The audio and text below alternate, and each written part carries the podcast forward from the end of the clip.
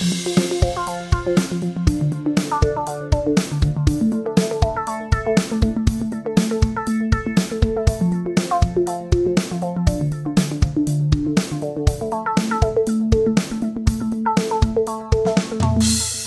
Herzlich willkommen, die beleuchteten Brüder sind zurück. Es ist ein Novum aktuell. Das werdet ihr gleich verstehen, was damit gemeint ist. Äh, bevor ich euch aber einführe in unsere neue Podcast-Welt, äh, möchte ich erstmal meinen Kumpan und Mitstreiter Benny begrüßen. Hi.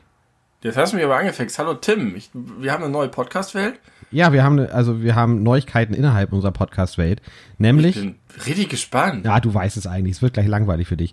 Äh, wir sind jetzt gerade in der Aufnahme am 8. Juli. Ach, das will, darauf willst du hinaus. Darauf will ich hinaus. Wenn wir diese Folge aufnehmen, ist die Folge, die vor dieser erscheint, noch nicht mal veröffentlicht. Richtig. Und entsprechend sind wir super weit in der Vergangenheit. Das haben wir, glaube ich, in den letzten drei Folgen jedes Mal gesagt und jedes Mal ja. äh, wurde es darauf, äh, darauf, also in der Folge darauf noch schlimmer, was so die Inaktualität angeht. Äh, diesmal ist es ganz besonders extrem, denn du hast äh, ein Urlaub vor der Nase. Wir leben, äh, also wir, wir ähm, bunkern unsere Folgen. Genau, wir gehen einfach in krasse Vorproduktionen, so wie es auch mal eins gedacht war, als wir noch nicht wussten, was für, wir für eine Regelmäßigkeit schaffen in unseren jeweiligen äh, aufregenden Privatleben. Und, Und was für eine Aktualität wir auch in den Themen teilweise haben. Genau. Und das äh, wird in dieser Folge nicht der Fall sein. Wir können ja vielleicht mal ein bisschen Kontext geben. Äh, Stand jetzt drei Millionen Infizierte, äh, Corona-Infizierte in den USA, 1,6 Millionen in äh, wie heißt das andere Land da unten? Brasilien. Brasilien. Und einer davon. Einer davon. Po populärer Mann. Populistischer in Mann. Teil der Bevölkerung.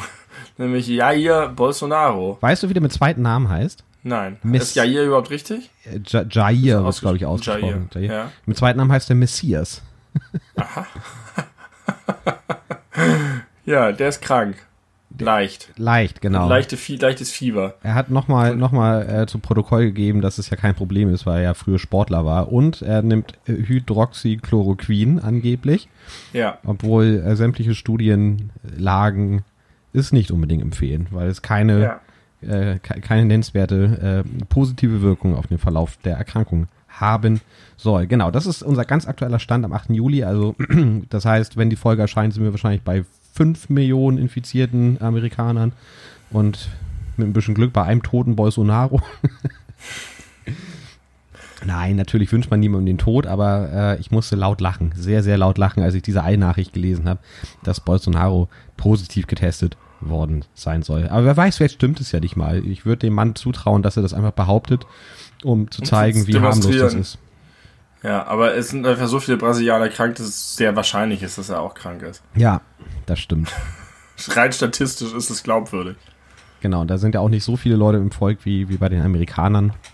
Aber vielleicht wird äh, Herrn Trump das Schicksal auch noch treffen. Wie geht es dir? Erzähl mal. Mir geht es gut. Ich habe das gleiche eben auch gedacht, äh, dass wir unser Glück herausfordern indem wir immer weiter in die Vergangenheit rutschen, weil dann vielleicht wirklich mal was passiert, was, wo man einfach eine Folge nicht mehr bringen kann. Bis jetzt ist es gut gegangen, aber wer weiß, wie es in zweieinhalb Wochen aussieht. Also ich sage dir jetzt schon mal safe, wenn wirklich Bolsonaro verstirbt, das ist für mich auf jeden Fall kein Grund, die Folge zurückzuhalten oder irgendwas rauszuschneiden oder zu piepen. Ja, es wird auch kein großer Aufreger durch Brasilien gehen wegen dieser Podcast-Folge. Wer weiß, da ist ja noch mal eine ganze Folge zwischen. Vielleicht wird das unser großer internationaler Durchbruch. Wir sitzen hier alle im Knopf und machen, was, hat, was hat er gerade gesagt? Hast hat, stimmt das? Ja, mit so einer Verzögerung, wie früher bei den, äh, bei Wetten Das, wenn die auf der Couch saßen und es gedauert hat, bis die geantwortet haben. Ja. Äh, wie krass das, ja, nee, mit den, mit den Übersetzern. Ach ja. Die englischen Superstars. Ja, ja, wie viel Sendezeit das auch verschlungen hat. Dass sie dann da saßen und sich so angeschwiegen haben. Und dann kam die Antwort. Und die verspätete Reaktion auf einen Gag oder so. Ja. Wenn sie dann erst nachträglich gelacht haben. Ich hab, da möchte ich ja. ganz kurz eine folgende Anekdote loswerden. Du kennst sie schon. Ich habe sie dir vor Jahren schon mal erzählt. Vielleicht erinnerst du dich, vielleicht auch nicht. Äh, unsere, unsere treuen Zuhörer kennen sie noch nicht. Es gab mal die wunderbare äh, Situation, wie ein irgendein amerikanischer äh, Star, I don't know, wer das gewesen ist, äh, der war Wettpate für einen jungen Mann, der hatte kurze, blond gefärbte Haare. Das war in der, in der Hochzeit von Eminem so Anfang ja. der 2000er. Und dann war natürlich die Frage, und glaubst du, dass er es schafft, wo, was er hier wettet? Und er sagte sowas wie, ja, I don't know, he looked like Eminem. Und dann hat die äh, Simultanübersetzerin gesagt, ich weiß nicht genau, er sieht wie M und M aus. das fand ich sehr, sehr schön. Ja, also dir geht's gut, da waren wir echt stehen geblieben. Wie, wie äh, mir geht's gut, ich habe gerade zum ersten Mal seit Jahren einen Krog gegessen. Seit Jahren? Ja, ich habe wirklich sehr, sehr lange keine Crocs mehr gegessen. Ich weiß gar nicht genau warum. Äh, das liegt, glaube ich, auch im Wohnort. Früher hatten wir so richtig viele gute Croc-Läden und das war so ein richtig, ähm, eine richtig gute Erinnerung. Ich habe eine Zeit lang sehr, sehr viele Crocs gegessen. Was, vielleicht wissen nicht alle, was ein Croc ist, ja, falls das sie außerhalb Hamburgs gehört werden. Habe ich auch gerade gedacht. Äh, hab ich habe ich hab heute herausgefunden tatsächlich, dass, also eigentlich kennt man Croc aus dem Französischen. Das sind das diese überbackenen Toasts. Croque Monsieur, sagt man, zu diesem Käse-Schinken-Toast, auch immer Käse-Schinken. Und in Hamburg hat ein österreichischer Unternehmer ein Gericht erfunden, das ein Baguette-Brot ist, das auch mit Schinken und Käse war. Und das Besondere im Vergleich zu anderen Baguettes ist, dass man den unteren Teil mit den Zutaten in den Ofen schiebt. Und den oberen, glaube ich, auch. Ihn dann rausholt, dann den Salat und die Soßen drauf macht, frisch und knackig, und ihn dann zuklappt. Das ist ein Hamburger Krog und den gibt es tatsächlich außerhalb Hamburgs häufig nicht. Erstaunlicherweise. Da gibt es aber, das ist halt für mich so eine völlig normale Kindheitssache. Das ist diese, dieser Dialog mit den Lieferanten, so Krautsalat oder Eisbergsalat. Man konnte bei jedem Krog, man konnte man immer zwischen Kraut und Eisbergsalat. Man hat natürlich immer Eisbergsalat genommen. Und dann konnte man immer noch wählen, ob Knoblauchsoße oder Kräuterdip oder Remoulade oder so. Später kamen noch andere Soßen dazu. Und das ist so in mir drin. Aber wenn ich mit anderen Leuten rede außerhalb Hamburgs, wissen die nicht, hä, ist einfach nur ein Baguette oder was? Warum ja, gibt denn dafür Geld aus? Ich musste auch, auch ziemlich alt werden, um rauszufinden, dass es so ein, so ein Hamburg-Ding ist, also zumindest unter dem Begriff. Natürlich gibt es vergleichbare mhm. Gerichte, in Anführungszeichen, überall. Aber äh, unter dem Namen kennt man das halt außerhalb Hamburgs eher nicht. Das ist äh, auch etwas, was ich erst sehr spät festgestellt habe. Genauso wie Butnikowski, dass das so ein Hamburger Ding ist. Ich dachte ja. auch, Butni ist halt, also für die Nicht-Hamburger sollte es überhaupt welche geben. Äh, oder zumindest Leute, die Butnikowski nicht kennen, ist es halt sowas wie DM oder Rossmann oder früher Schlecker. Ja, große Drogeriekette. Genau, aber und tatsächlich, so wie sie in Hamburg auftreten, wirken, wirken sie halt absolut wie die Marktführer. Und da geht man davon aus, Was dass ist plötzlich mit deiner Stimme passiert? Die hatten immer nicht eigentlich so eine froschige Stimme. Miau! Immer noch? Aber gut, kann ja auch ganz witzig sein. Komisch. Ich bin in Stimmbruch plötzlich gekommen. Ja, irgendwas, ja, irgendwas stimmt da doch nicht. Ja, du hast recht, da ist irgendwas los.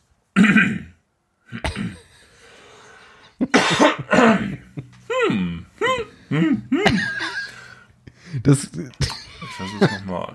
Das klingt, als hättest du Antihelium eingeatmet oder so. Da schlägt sich die Stimme da nicht so. Ja, so, so rede oder ich. Oder kurz nach dem Aufstehen, so eine Morgenstimme. Oh, das ist so eine, so eine richtig, das, das ist so eine geile Kindheitserinnerung von mir, wie ich früher irgendwie aufgewacht bin als Kind am Wochenende und meine Eltern schon wach waren und in der, im, im, in der Küche gefrühstückt haben so um neun oder was. Und ich dann äh, aufgewacht bin ohne Schule, alles war schön, das Leben war ja am Wochenende sowieso immer am allerschönsten zu Schulzeiten und dann mein Vater mit dieser sehr tiefen Morgenstimme dann äh, irgendwelche Sachen ganz leise und äh, erotisch erzählt hat. Also ich fand es damals nicht erotisch, aber es, hatte immer so eine, so eine, so eine beruhigende Wirkung und das war äh, ist eine schöne Erinnerung. So, Entschuldigung, das war eine kleine technische äh, Problematik, äh, die wir hatten aufgrund eines Wackelkontakts im Kabel. Sowas kommt vor, selbst bei den besten Podcastern, wie man offensichtlich jetzt gerade auch äh, gemerkt hat und gesehen hat. Jetzt weiß ich gerade nicht ganz genau, wo wir zuletzt gewesen Doch. sind. Äh, ist aber hab, auch, ja? Also ich, äh, du hast über die Morgenstimme deines Vaters gesprochen. Ja. Und dass es eine schöne Kindheitserinnerung ist, dass so ja. gebrummelt hat. Ja. Ich habe mich daran erinnert, dass ich das früher auch immer hatte und irgendwas mit meiner Stimme ist auch nicht okay, deswegen habe ich eigentlich so geredet zuletzt. Das war eigentlich besser. Aber ich weiß nicht, ob ich das auf die ganze Dauer eines Podcasts durchziehen kann. Und Na, so. bitte nicht. Ich glaube, findest du nicht, vielleicht ist das eine sehr angenehme Stimme zum Zuhören. Ja, aber die ist ja auch sonst nicht schlecht, wenn du das nicht machst. Aber man, es gibt ja immer noch Möglichkeiten zur Verbesserung. Bevor ich hier so rumkrächze. Du krächst ja nicht, du froschst. Okay. Ich, ja, ich will nicht froschen. Dann rede ich lieber so. Du froschst, ist ein schwierig auszusprechendes Wort. Na gut, also pass auf, dir geht's gut, du hast bald Urlaub. Erzähl, willst du von deinem Urlaub erzählen? Er ist nee. völlig unklar. Will ich nicht. Willst du nicht, okay. Äh, also es, Ich wollte eigentlich noch über den nicht, aber es ist nicht so richtig interessant. Ich kann einen Satz sagen, es gab immer einen Nicht-Angriffspakt zwischen Butni und DM in Hamburg. Die hatten den Deal, dass Butni nicht aus Hamburg rauskommt und DM nicht nach Hamburg reinkommt. Und das dann hat ja nicht DM gut geklappt. Dann hat DM diesen Nicht-Angriffspakt einfach irgendwann einseitig aufgebrochen. Weil Deswegen DM sich in wahrscheinlich Hamburg- dachte, was soll uns Sputnik denn antun? Ja, genau. Und deswegen äh, darf man nicht mehr in Hamburg zu DM gehen. Weil Butni ein sehr sympathisches, familiengeführtes Unternehmen ist und DM ein Schweineladen. Das nur dazu. Jetzt will ich nicht über meinen Urlaub reden und deswegen leiten wir über zu deinem neuesten Besitz. Mein neuester Besitz. Ja, was ist das letzte, was du dir gekauft hast? so an materiellen Dingen, was jetzt nicht Kann auch eine Kleinigkeit sein wie ein ein Pfund Butter. Ich habe mir heute eine Laugenstange gekauft und eine Fritz. Cola. Ja, guck mal. Und zusammen? Ja, zusammen. Na, das ist ein, ich habe Hunger, ich gehe mal hier zum Bäcker und ach, da steht noch eine Fritz Cola im Kühlschrank, die nehme ich auch noch mit. Genau. Kaffee. Geschichten, die das Leben schreiben. was, was stellst du denn so Mit ungeschickte. Kackfragen? Entschuldigung. Ist doch gut. Was erwartet? Das ist nicht gut, das interessiert keine Sau. Doch, doch, es interessiert. Ich finde es interessant, dass du eine Laugenstange kaufst. Eine Laugenstange ist zwar lecker, findet jeder lecker, aber es ist so sehr unbesonders. Es ist nicht irgendwie ein Schinken-Käse-Croissant oder ein, ein Brezel mit Schnittlauchbutter beschmiert oder, sondern so einfach, einfach zum Stopfen, damit man satt wird. Ja, und es ist halt geil salzig, ne? Ich äh, hab, bevor ich mich dafür entscheide, in irgendeiner Bäckerei oder meiner Tankstelle oder wo auch immer, mir ein Laugengebäck zu kaufen, checke ich immer erstmal aus, ob die äh, zu den Bäckereien und äh, Verkaufsläden gehören, die richtig, richtig mega viel Salz da drauf machen.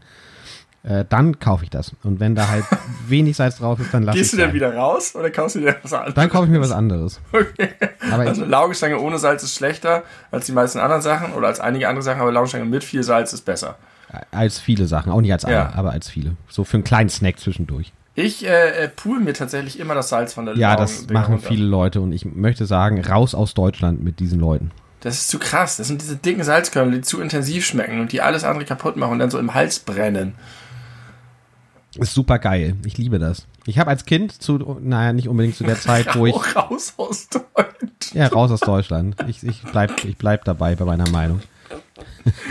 ähm, ich habe als, als, als Kind, also ein bisschen älter, als ich die Morgenstimme von meinem Vater so ironisch fand, habe ich äh, häufig als Abendbrot mir einfach ein Toastbrot gemacht und das so doll mit Salz beträufelt, dass die komplette obere Fläche weiß war. Und das war Alter. dann einfach mein, mein Essen. Davon habe ich zwei Stück gegessen.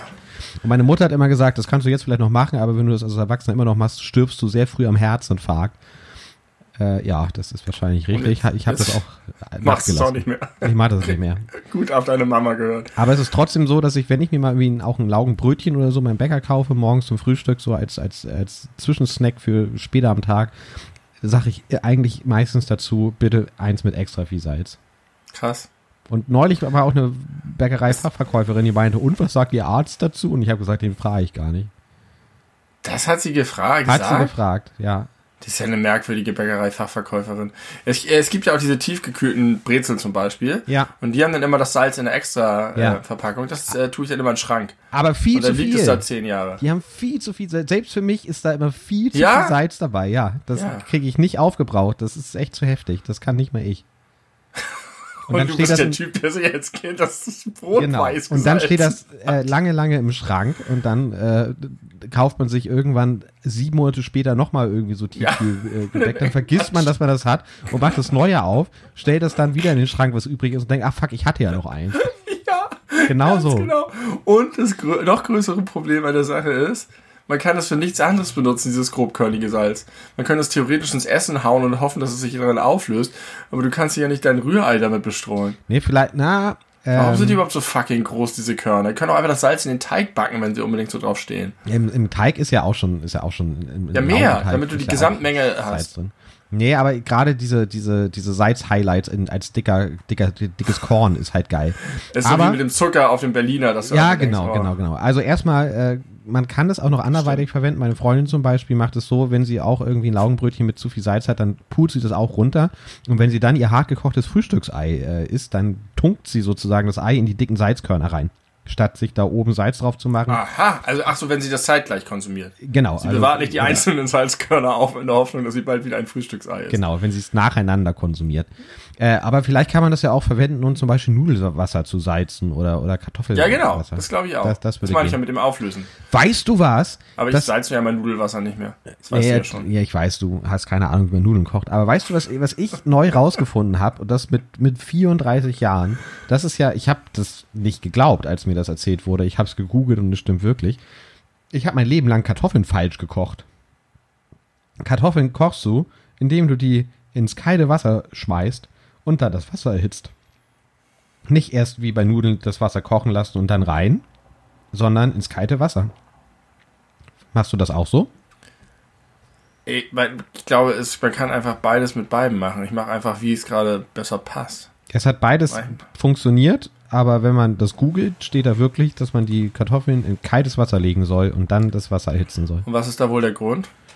Das weiß ich leider nicht. Das was ist der Grund bei den Erklärung. Nudeln? Ich habe ja immer noch diese Theorie mit dem, ab dann gilt halt einfach die Zeit, die auf der Packung steht bei den Nudeln. Ja, bei aber Kartoffeln man, ist es egal, weil auf der Packung keine Zeit steht. man probiert das ja sowieso immer zwischen Nudeln oder. Ja, eben. äh, Also das ist ja Quatsch. Deswegen sage ich ja, das ist alles äh, Unsinn, was da drauf steht mit Vorheizen und Kochen und nicht kochen und so weiter. Hä, hast du hast in einer Podcast-Folge äh, dein, dein äh, Ja. alten äh, Ja. Wahnsinn abgelegt, hast du erzählt. Aber in Bezug auf die. Brötchen, weil, es, weil die sich die Mühe gegeben haben. Und ähm, das habe ich ist mir nochmal aufgefallen. Ich hatte das ja erwähnt, dass das so cool ist, dass der Hinweis auf der Packung stand. Ich finde es so toll. Die Tatsache, dass das draufsteht, bedeutet, dass sie eine Awareness dafür haben, dass das jemand interessieren könnte, dass jemand das hinterfragen könnte. Das heißt, die, die haben ein Verständnis für Leute wie mich oder für die Welt und sagen, es ist halt nicht so, dass die Leute einfach alles unhinterfragt machen, sondern nein, wir, wir geben denen die Info. Wir geben denen den Service. A, weil es sie vielleicht interessiert. B, weil sie es, wenn sie es verstehen, es eher anwenden. Und wir haben ein großes Interesse daran, dass sie es anwenden, weil wir wollen, dass die unsere Brötchen richtig lecker finden und sie wieder kaufen. Und das finde ich ganz wunderbar. Und wir nehmen unsere Kunden ernst, äh, dass wir ihnen nicht einfach nur irgendwelche Daten vorlegen, sondern Richtig. das auch mit Hintergrundinformationen füttern. Das finde ich richtig toll. Das ist eine Sache wie mit der Corona-App-Werbung, wo ich sage, ja. Oh, Richtig geil, gemacht. Corona-App-Werbung. Hast du das gelesen, äh, dass es eine Anti-Corona-App von, von, von der AfD gibt? Na, ist, so ein eine Anti-Corona-App-App oder eine Anti-Corona-App? Also ist die gegen Corona oder gegen die andere App? eine Anti-Corona-App-App. Äh, die hat, hat einen nicht näher genannten, aber wohl fünfstelligen Betrag gekostet. Äh, Stand heute wurde sie ungefähr 100 Mal runtergeladen. Das ist schon mal das erste geil. Und die Idee hinter dieser App ist, wenn ich das richtig verstanden habe, dass die die Handys der anderen Menschen, mit denen man irgendwie so im Alltag Kontakt hat, abscannt, um zu zeigen, was die eigentliche Corona-Warn-App für eine Datenkrake ist. Dass sie quasi anzeigt, hier waren Leute in deiner Umgebung, die diese App benutzen. Und daran kann jeder einzelne Aluhut-AfD-Wähler sehen, ah, guck mal, hier, ich war einmal Bahnfahren und da waren 22 Leute, die waren auch noch so und so viel Meter von mir entfernt. Das soll wohl auch angezeigt werden. Theoretisch. Und Das dann kann man übrigens auch sehen mit seinen Augen, wie weit die entfernt sind. Richtig, aber man weiß ja nicht, wer die Corona-Warn-App hat äh, oder nicht. Aber das Ding ist, wenn du dir diese AfD-Variante runterlädst, weißt du es immer noch nicht, weil das Einzige, was diese App tatsächlich macht und was sie machen kann, ist sozusagen Bluetooth-Verbindung zu scannen. Und da gibt es halt andere Bluetooth-Scanner, die das auch können, warum Ja. auch immer man das wissen möchte. Das heißt, es ist gar keine Aussage darüber, ob da wirklich eine Corona-Warn-App hintersteht. Und die tatsächliche Corona-Warn-App äh, verschlüsselt halt irgendwie die, das Bluetooth-Signal, also die, oder ändert alle 15 Minuten die Verschlüsselung, so dass man es auch überhaupt gar nicht mehr personal Ja. zuordnen kann.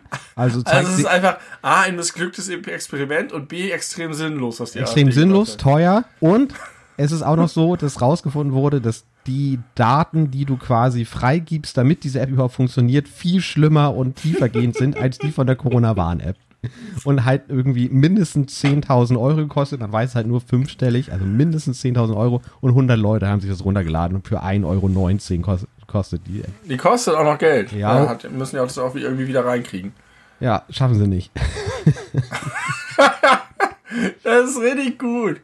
War das die AfD-Bunde? Die Bundes-AfD? Aber ist egal, weiß man nicht. Das weiß ich leider nicht. Aber das ist, äh, muss ich, muss ich drüber schmunzeln. Aber ich möchte heute gar nicht so politisch werden. Da habe ich Doch, ich habe noch eine politische Sache Na gut, aus, aus, aus, aus, aus, einer ähnlichen, aus einem ähnlichen anekdotischen Bereich. Weißt du, wer der Vi- Vize-Landtagspräsident von Bayern ist? Nein.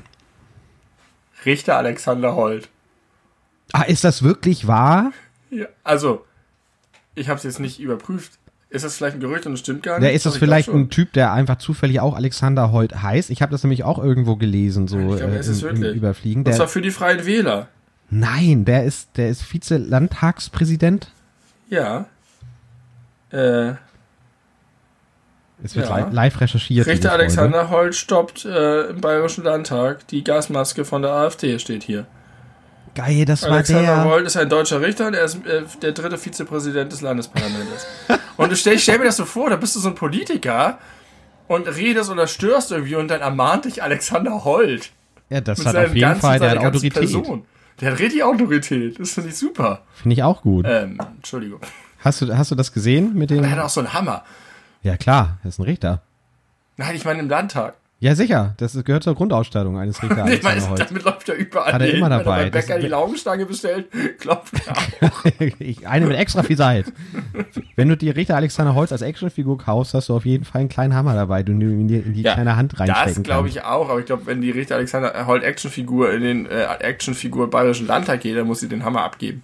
Glaube ich nicht. Ja, offensichtlich ja nicht. Wenn, wenn, wenn sie irgendwie, also wenn er als, äh, als Richter Alexander Holt irgendwelche AfD-Spacken äh, mit Gasmaske zur Ordnung rufen darf und ihm das, Das kann auch ohne Hammer. und das Rederecht in, aber es wäre doch viel eindruck, eindrucksvoller mit. Würde mir gut Ich gefallen. das an der Stelle auf Klopf, jeden klopf, Fall klopf. machen. Lassen Sie die Knarreien oder hauen sie ab. Das hast du das ich gesehen? Äh, hast du die, die, die, hast du das als Video gesehen, wie der AfD-Typ mit seiner Gasmaske da stand? Äh, nee. Ich habe mir das angeguckt, das ist wirklich Aber so das, albern das, ist. Ja? Ja, aber das ist genau das Ding. Äh, ne? Also das war genau die Szene, die hier, wo er eingeschritten ist. Ja, ich habe das auch mit Alexander Holt gelesen, aber ich habe halt gedacht, das ist einfach äh, jemand, der auch zufällig ist. Eigentlich der ungewöhnlichste Name jetzt auf der das Welt. stimmt. Nee, aber er ist es. Oh. Wikipedia sagt, dass das beides dieselbe Person ist. Dann muss es auf jeden Fall stimmen. Da ist er. Unfassbar. Ich finde ja, Fernsehrichter. Ich finde ja, dass dieses, dieses allgemeine Wikipedia-Gebäsche, ne, das ist irgendwie nicht mehr up to date. Ich finde, das ist so äh, geil. Du zeigst mir gerade ein Bild in die Kamera von Richard. Hätte ich gar nicht erkannt, ehrlich gesagt. Äh, dieses Wikipedia-Gebäsche, ne, dass man Ja. gesagt, ja, was auf Wikipedia steht, kann man eh nicht Mhm. glauben. Das weiß ich nicht. Vor zehn Jahren war das vielleicht noch aktuell, aber ich glaube mittlerweile natürlich nicht alles und, und nicht, nicht ungefiltert und nicht ohne vielleicht auch mal, wenn man jetzt wirklich, keine Ahnung, es eignet sich nicht, um wissenschaftlich zu arbeiten, das ist klar. Aber ich glaube trotzdem, dass man wirklich die, den allermeisten Dingen inhaltlich äh, sehr vertrauen kann, die auf Wikipedia stehen. Ja. Haben wir nicht darüber geredet oder irgendjemand, dass es dieses Team gibt, dass die überall auch, dass es richtig, richtig krasse Hobbyleute sind, die das ehrenamtlich machen, ganz viel, dass die überall Büros haben und so. Ja, ich glaube das auch. Du kannst halt auch einfach überall die Quellen checken. Genau. Das ist halt das Geile. und sie Die werden ja arbeiten ja nur mit angegeben. Quellen. Und insofern Ja, muss halt immer noch checken, ob die Quellen vertrauenswürdig sind, aber da, ja, das finde ich auch. Früher war das so, dass Lehrer immer gesagt haben, haha, ja, du weißt gar nicht, wie du ein Referat schreibst, du glaubst, du hast das, ja, hast das Internet befragt, aber eigentlich musst du dieses äh, völlig veraltete Lexikon benutzen. Ja. Ja. Fossilien. Äh, das war nur mal eine kleine Anekdote. Und ich wollte noch resü resümieren, dass wir ein ziemlich geiles Duo sind. Ich habe dir, ich habe dir eben gerade Erzähl mir aus der- mehr. aus der Not heraus, weil ich von meinem Urlaub nicht berichten wollte, äh, die langweiligst mögliche Frage formuliert, die ich mir vorstellen konnte. Und daraus ist eine siebenminütige Diskussion über Salz und äh, Essgewohnheiten von hohem Unterhaltungs- und Wissenswert entstanden. Wissenswert weiß ich nicht. Unterhaltungswert gehe Also man kann auf jeden Fall jedes Thema aus der Schublade ziehen und wir können darüber reden. Das wollte ich nur mal sagen. Ja, aber das können auch wirklich wahrscheinlich nur wir. Nein, nicht nur wir, aber wir können das und viele Leute können es nicht. Ja. Habe ich übrigens mal als, als, als Rückmeldung bekommen, was unseren Podcast angeht. Ich weiß nicht, ob ich das vielleicht schon mal erzählt hat. Das kann sein, dann entschuldige ich mich dafür. Aber dass, äh, dass gesagt wurde, dass wir oder dass es manchmal beeindruckend ist, wie, wie schnell und schlagfertig wir aufeinander reagieren können, zum einen und zum anderen, wie schnell wir auch irgendwie sind, so Meinungen zu bilden und zu verteidigen, auch wenn wir vorher nicht wussten, wo es thematisch drauf hinausläuft. Äh, äh, ja. Halt beim ersten Teil des Satzes dachte ich, du meinst dich, als du uns aus Versehen auf anderthalbfacher Geschwindigkeit gehört hast. Da hast du nämlich erwähnt, wie schlagfertig wir sind. Äh, kommt mir deswegen vielleicht aber auch, weil ich weiß es nicht. Ist auf jeden Fall schön, egal ob du es schon erwähnt hast oder nicht. Ja, ich weiß gar nicht, ob das stimmt, aber vielleicht ist es so. Und vielleicht, habe ich mir gedacht, ist es ja auch ein Grund für viele Leute, überhaupt Podcasts zu hören, die vielleicht rhetorisch selber gar nicht so wahnsinnig fit sind. Das ist ja überhaupt nicht schlimm. Kann halt nicht jeder alles gleich gut. Und dass man dann gerne anderen Leuten äh, zuhören mag, die das vielleicht besser können oder die einen guten Flow haben und eine. Aber ich glaube, da steckte ursprünglich auch so ein bisschen Kritik dahinter, weil ich den Eindruck hatte, dass da so ein bisschen mitschwang, ja, ich kann euch gar nicht immer unbedingt folgen, weil das so schnell ist, gedanklich ja. teilweise. Und ich weiß nicht, ja, ob wir da. Doch, das hast, du, das hast du erzählt. Da könnten wir was gegen tun, aber das würde wahrscheinlich ein bisschen unserer Natur widersprechen. Man könnte natürlich nicht so viel in den Themen springen, man könnte langsamer und tiefer reden, man könnte sich mehr Zeit lassen, die Gedanken etwas stehen lassen im Raum. Aber Nö. das wäre halt künstlich, ne? Deine Froschigkeit halt, hat sich zurückgebildet. Meine Froschigkeit hat sich zurückgebildet. Ich rede wieder normal, schnell und klar heraus. Ähm, ja, das ist eine hohe Geschwindigkeit, die wir manchmal an den Tag legen. Das ist so. Das ist alles sehr grün bei dir im Raum. Hast du irgendeinen, sitzt du vor irgendeinem Froschsimulator oder? Nein, vor einer grünen Lampe. Ein Froschsimulator. Ich habe ja, das stimmt. Jetzt erinnere ich mich. Es ist gar nicht die Laugenstange, was ich, als, als, was ich mir als letztes gekauft habe, sondern meine, mein Froschsimulator für mein Studierzimmer zu Hause.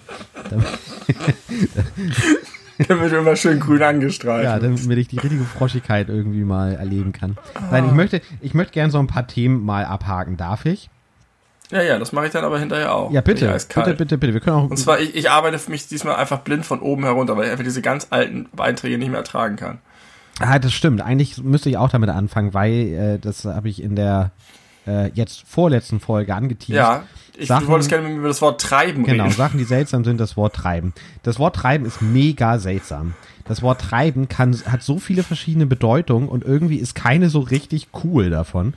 Äh, also man also es treibt etwas auf dem Wasser, man kann es zu bunt treiben, man äh, kann es als Synonym für Sex verwenden, dass Leute es miteinander treiben. Was ist das für ein Wort? Es kann ein, es kann ein Umtreiben, eine Sache, ja. dass man nicht in den Schlaf kommt. Man kann ein Pferd ähm. antreiben, treiben. Was ist treiben für ein Wort? Das bedeutet, wenn man jetzt dich fragen würde, was bedeutet treiben?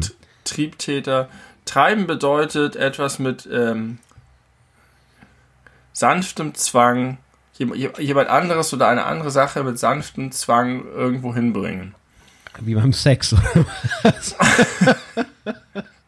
das ist jetzt das Pferd, das Pferd antreiben. Ja. Das bedeutet halt sozusagen gegen den, also es ist, es ist nicht unbedingt gegen den Willen, sondern es ist so, dass du freundlich in eine Richtung jemanden bewegst, der normalerweise sich nicht in diese Richtung bewegt hätte. Oder zu einer Sache äh, treibst. Ein freundlicher Arschtritt.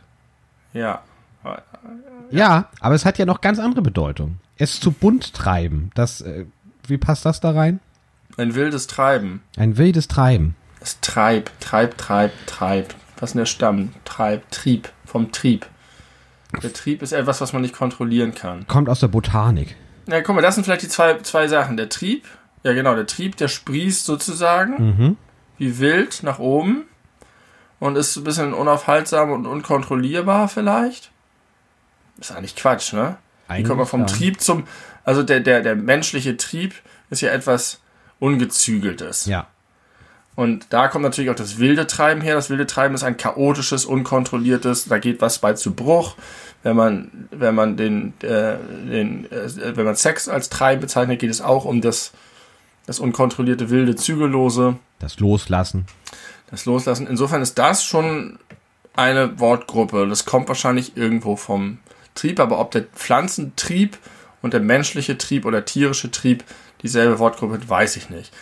Warum jetzt aber das Antreiben und das auf dem Meer herumtreiben, es gibt auch die, die Rumtreiber, die einfach, das, das ja. ist so ähnlich wie auf dem Meer treiben, ne? die ziellos, das ist vielleicht vom Trieb. Der Trieb, aber der Trieb geht ja nicht ziellos, der geht jetzt zur Sonne. Ja. Es ist tatsächlich komisch, es sind mindestens drei Facetten. Es ist zielloses, zielloses Herumirren, es ist wildes, orgiastisches äh, Chaos und es ist ähm, Scheuchen. Ja, man sollte Dreifache vielleicht, äh, also äh, es ist ein universal einsetzbares Wort und gern, ganz generell sollte man es einfach aus dem Sprachschatz rausstreichen, weil irgendwie ist keins Ja. davon, also man kann alle Dinge, die das, die das beschreibt, mit anderen Worten besser beschreiben. Behaupte ich jetzt, einfach ohne darüber nachgedacht das, zu haben. das Pferd anzutreiben, Äh, das scheuchen ist nicht richtig. Freundlich in eine Richtung zu buxieren. zum Galoppieren bringen. Nein, das stimmt. Okay, Pferd. Pferd ist die einzige Ausnahme. Und Schafe.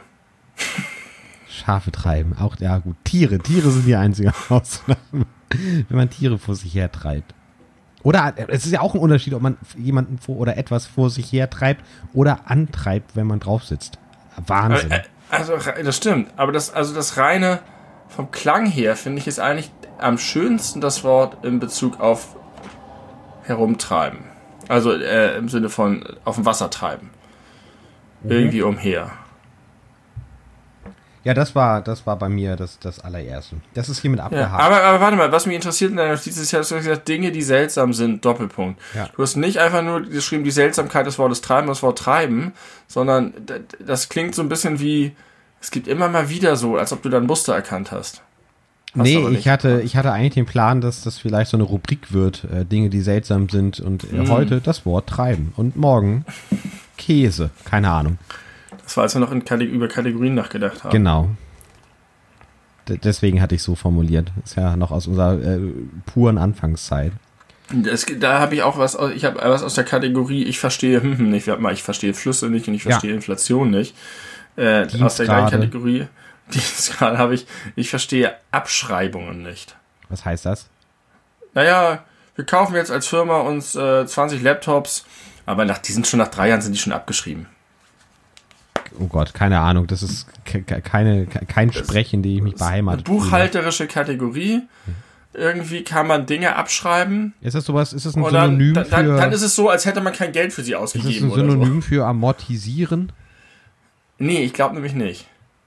Ja, keine Also, Ahnung. äh, das ist nämlich wirklich so, dass es immer, dass beim Abschreiben etwas abgeschrieben ist, dann ist es kein Problem mehr, wenn es kaputt geht oder wenn es weggeht. Oder kann man Neues kaufen. Dann ist es abgeschrieben. Ich weiß aber nicht, was die machen, um es abzuschreiben. Ob die sozusagen die Kosten umlegen, als das sind keine Investitionskosten, sondern sie legen sie um auf laufende Kosten und sagen, wie so wie, wie Raten beim Leasing. Wir bezahlen jetzt nicht diesen Laptop, sondern wir rechnen es in unserer Buchhaltung so, dass wir über drei Jahre lang jeden Monat dafür so und so viel Geld von unserem Budget nehmen. Und dann ist es vorbei und dann haben wir sozusagen das Budget wieder frei. Weißt du, es blockiert eine Zeit lang Budget im, in, in der Buchhaltung. Boah, das ist so langweilig. Ich kann gar nicht richtig zuhören. Ich kann gar nicht folgen. Keine Ahnung. Büro, äh, hier, äh, der Buchhaltungssprech. Du musst nun wirklich nicht unser Podcast-Thema sein, Benny. Es tut mir sehr leid. Es ist ja, man kann ja über alles reden und man kann ja auch aus Albe irgendwie was Gutes machen, aber man muss es auch nicht auf Krampf versuchen, wenn das, was es irgendwie hergibt, einfach das allerletzte ist. Ich war davon ausgegangen, du harter Hund, dass du selbstverständlich wie jeder andere Mensch auch schon mal was. Alle Leute benutzen das Ich habe das noch nie ständig. benutzt und ich höre das auch nie. Ich, ich habe das wohl schon Man, mal auch gehört. Privatpersonen können das von der Steuer absetzen. Das ist was anderes. Das verstehe ich, wie das funktioniert. Ja, das ist was anderes. Und absetzen und abschreiben ist ja nicht dasselbe. Aber man kann in der Schule abschreiben. Ja, aber das hilft uns jetzt auch nicht weiter. Das hat auch mit, mit den Laptops in drei Jahren zu tun. Abschreiben, Buchhaltung, nee, bitte. Ich Denk möchte, an mich, wenn du das nächste Mal hörst, dass irgendwann irgendein Auto abgeschrieben ist. ja, der dann, dann denke ich an dich und dann, dann werde ich mich in der darauffolgenden Podcast-Folge bei dir äh, herzlich entschuldigen. Aber Danke. nee, das, äh, bitteschön, aber das wird, wird nicht passieren. Ich höre das nicht. Ich höre aufmerksam zu meiner Umgebung immer schon, aber abschreiben, vielleicht in deinem Metier, aber nicht bei mir. Das kommt mir nicht in die Tüte. Da werde ich Einheit gebieten und sagen, nee, so reden wir hier nicht. Das mag ich jetzt nicht. Aber pass auf, jetzt Ich kommt, rede auch nicht so. Ich bin ja so ich bin ja voll auf deiner Seite, weil ich es nicht verstehe. jetzt kommt eine irrsinnige Überleitung, die kennt man gar nicht von uns. Äh, Das, das passt nämlich richtig gut. Ich habe nämlich einen, einen kleinen Themenkomplex und der bedeutet Sprache. Nicht bedeutet, der heißt. Der heißt Sprache, der Themenkomplex. Und zwar, sag mal irgendeinen random Namen, egal, Mann, Frau. Lutz. Lutz. Okay. Kennst du das? Folgende Situation. Du und Lutz, ihr habt euch getroffen und ihr redet über irgendein Thema und dann erzählst du Lutz irgendeine Geschichte. Ja. Dann redet ihr darüber, alles gut. Und dann, ein paar Tage später oder am selben Abend, ist relativ egal, aber auf jeden Fall zeitig danach, bist du mit Lutz gemeinsam in einer größeren Gruppe von Menschen und dann äh, passt es thematisch, dass du dieselbe Geschichte, die du Lutz vorher erzählt hast, wieder erzählen magst. Weil passt, Ja. ist eine gute Geschichte, kann man, kann man gerne erzählen. Ja. Würdest du es auch so machen, wie vermutlich die allermeisten Menschen, Ja, mich selbst ein, einge, eingeschlossen, äh, ja, habe ich Lutz neulich schon erzählt, aber. Und dann erzählt man die Geschichte nochmal. Ja, das mit dem Aber würde ich nicht machen, aber ansonsten ja. Ja, okay, das kann man, kann man machen, kann Sag ich nur, weil du das Aber so betont hast. Ja, ich würde einfach sagen, ja, habe ich gerade, äh, habe ich eben gerade schon Lutz erzählt. Äh, mega lustig. So, ja, weil man sich ein bisschen dafür entschuldigt, weil das ja auch ein bisschen unangenehm ist. Es wirkt so, als würde man sozusagen aus seinem Repertoire die immer gleichen Stories rausholen ähm, und wäre gar nicht in der Lage, Aber tut man ja, tut man ja trotzdem. Man, man ändert ja nichts an seinem Repertoire, nur weil man sich dessen Nee, man bewusst entschuldigt sich dafür. Man, Ja. man zeigt, man ist sich dessen bewusst und man sagt damit auch so ein bisschen, das ist jetzt nicht was, was ich bei jeder Gelegenheit jedem unter die Nase reibe. Aber das ist doch richtiger Unsinn eigentlich, weil Lutz weiß es doch, wenn da jetzt acht neue Leute davor äh, vor einem sitzen und er das mitbekommt, dass dann diese äh, acht neuen Leute diese Geschichte halt noch nicht kennen. Also ist es doch eine völlig unsinnige Einschränkung, die man da macht oder oder Doch. Es ist, ein, Zusatzinformation. es, ist ein, es ist eine freundliche Geste gegenüber Lutz. Es ist ein, ein Anerkennen dessen, auch, auch- er muss sich die Geschichte jetzt ja auch nochmal anhören. Das ist auch ein bisschen doof für ihn. Und man sagt einfach, Lutz, ich weiß, du kennst die Story schon. Alter Lutz, ihr habt dir eben im Detail erzählt. Aber sorry, jetzt sitzen wir hier mit acht Leuten und es ist einfach super relevant für die. aber das weiß Halt Lutz doch, das musst du ihm doch nicht erzählen. Das, das Ja, kann ja, Lutz, Lutz als weiß auch, dass ich sozialkompetenter mir Mensch doch das, denken. Lutz weiß auch, dass es nicht meine Absicht war, als ich ihm voll mit meinem Ellbogen in die Schläfe gerammt bin. Und trotzdem sage ich Das ist überhaupt kein adäquater Vergleich. Doch. Weil das eine ist ein Versehen, wofür du dich entschuldigst, und das andere ist einfach eine Tatsache oder eine Erfahrung, die jeder Mensch kennt, dass man Dinge mehrfach es erzählt, okay. wenn es gute Geschichten es ist einfach, sind. es ist einfach höflich. Es ist höflich, man sagt, I see you, Lutz. Ich weiß, in welcher Situation du jetzt steckst. Ich weiß, dass es für dich vielleicht gerade ein bisschen kurz langweilig ist. Und ich spreche es kurz an, um das auszudrücken. Aber warum richtet man dann nicht das Wort an Lutz, sondern man, man formuliert es ja so, als würde man es den acht, neun Leuten erzählen. Ich hab's ja Eigentlich neu, müsste man- Lutz weiß das doch. Eigentlich müsste man sagen, Lutz, ist es okay für dich, wenn ich die Story jetzt noch erzähle? Ja, Nein. Das ist ja eigentlich der ganz korrekte Course of Action. Aber wenn man sich darüber hinwegsetzt und wenn man ja auch nicht, es ist, das ist ja mit so einem Halbsatz ist ja schnell gemacht. Das ist einfach nur, man ist einfach nicht so taktlos und sieht es nicht, sondern Ich finde, man spricht es kann, einmal an. Und wenn man Dinge anspricht, sind sie häufig schon viel weniger schlimm. ich finde, man kann einfach voraussetzen, dass Lutz schon weiß, dass das im Hinterkopf mitschwingt und dass man sich daran erinnert, dass man es Lutz vor einer Stunde oder vor drei Tagen schon mal erzählt hat und dass Lutz dann einfach die Backen hält kurz und sich das nochmal anhört. Oder auf der, Also weiß ich nicht. Wenn du, wenn du irgendwie in der Notsituation bist, Ah, das ist ein schlechter Vergleich. Es gibt viele Situationen, in denen man sich für Dinge entschuldigt oder Dinge anspricht, kurz, wo klar ist, dass die Situation eigentlich das erfordert. Trotzdem möchte man nicht für andere entscheiden. Und wenn man es tut, dann will man es zumindest anerkennen. Das ist höflich. aber dann Basic müsste man auch anerkennen, wenn Lutz dann sagt, ey, nee, ich habe keinen Bock, mir die Story nochmal anzuhören. Bitte mach das, wenn ich mal nicht dabei Sagen bin. wir mal so, wenn ich dir eine Geschichte erzähle, du bist Glutz jetzt, und du sitzt am Tisch und ich erzähle die gleiche Story einfach nochmal. Fändest du das in irgendeiner Form unhöflich von mir, dass ich darauf gar keinen Bezug genommen hätte? Null, 0,0. Gar nicht. Hm, I can see that.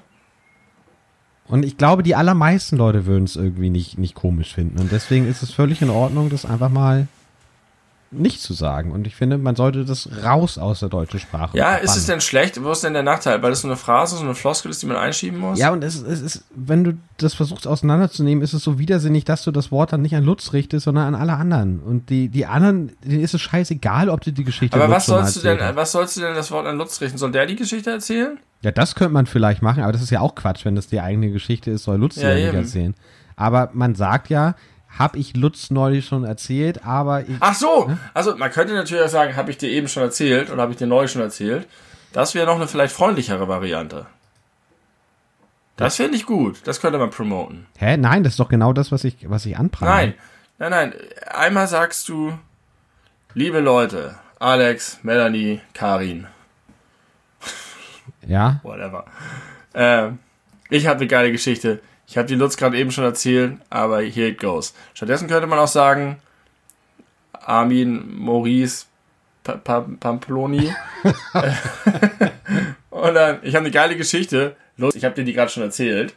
Und dann, weil das wäre noch freundlicher, oder nicht? Man spricht Lutz an.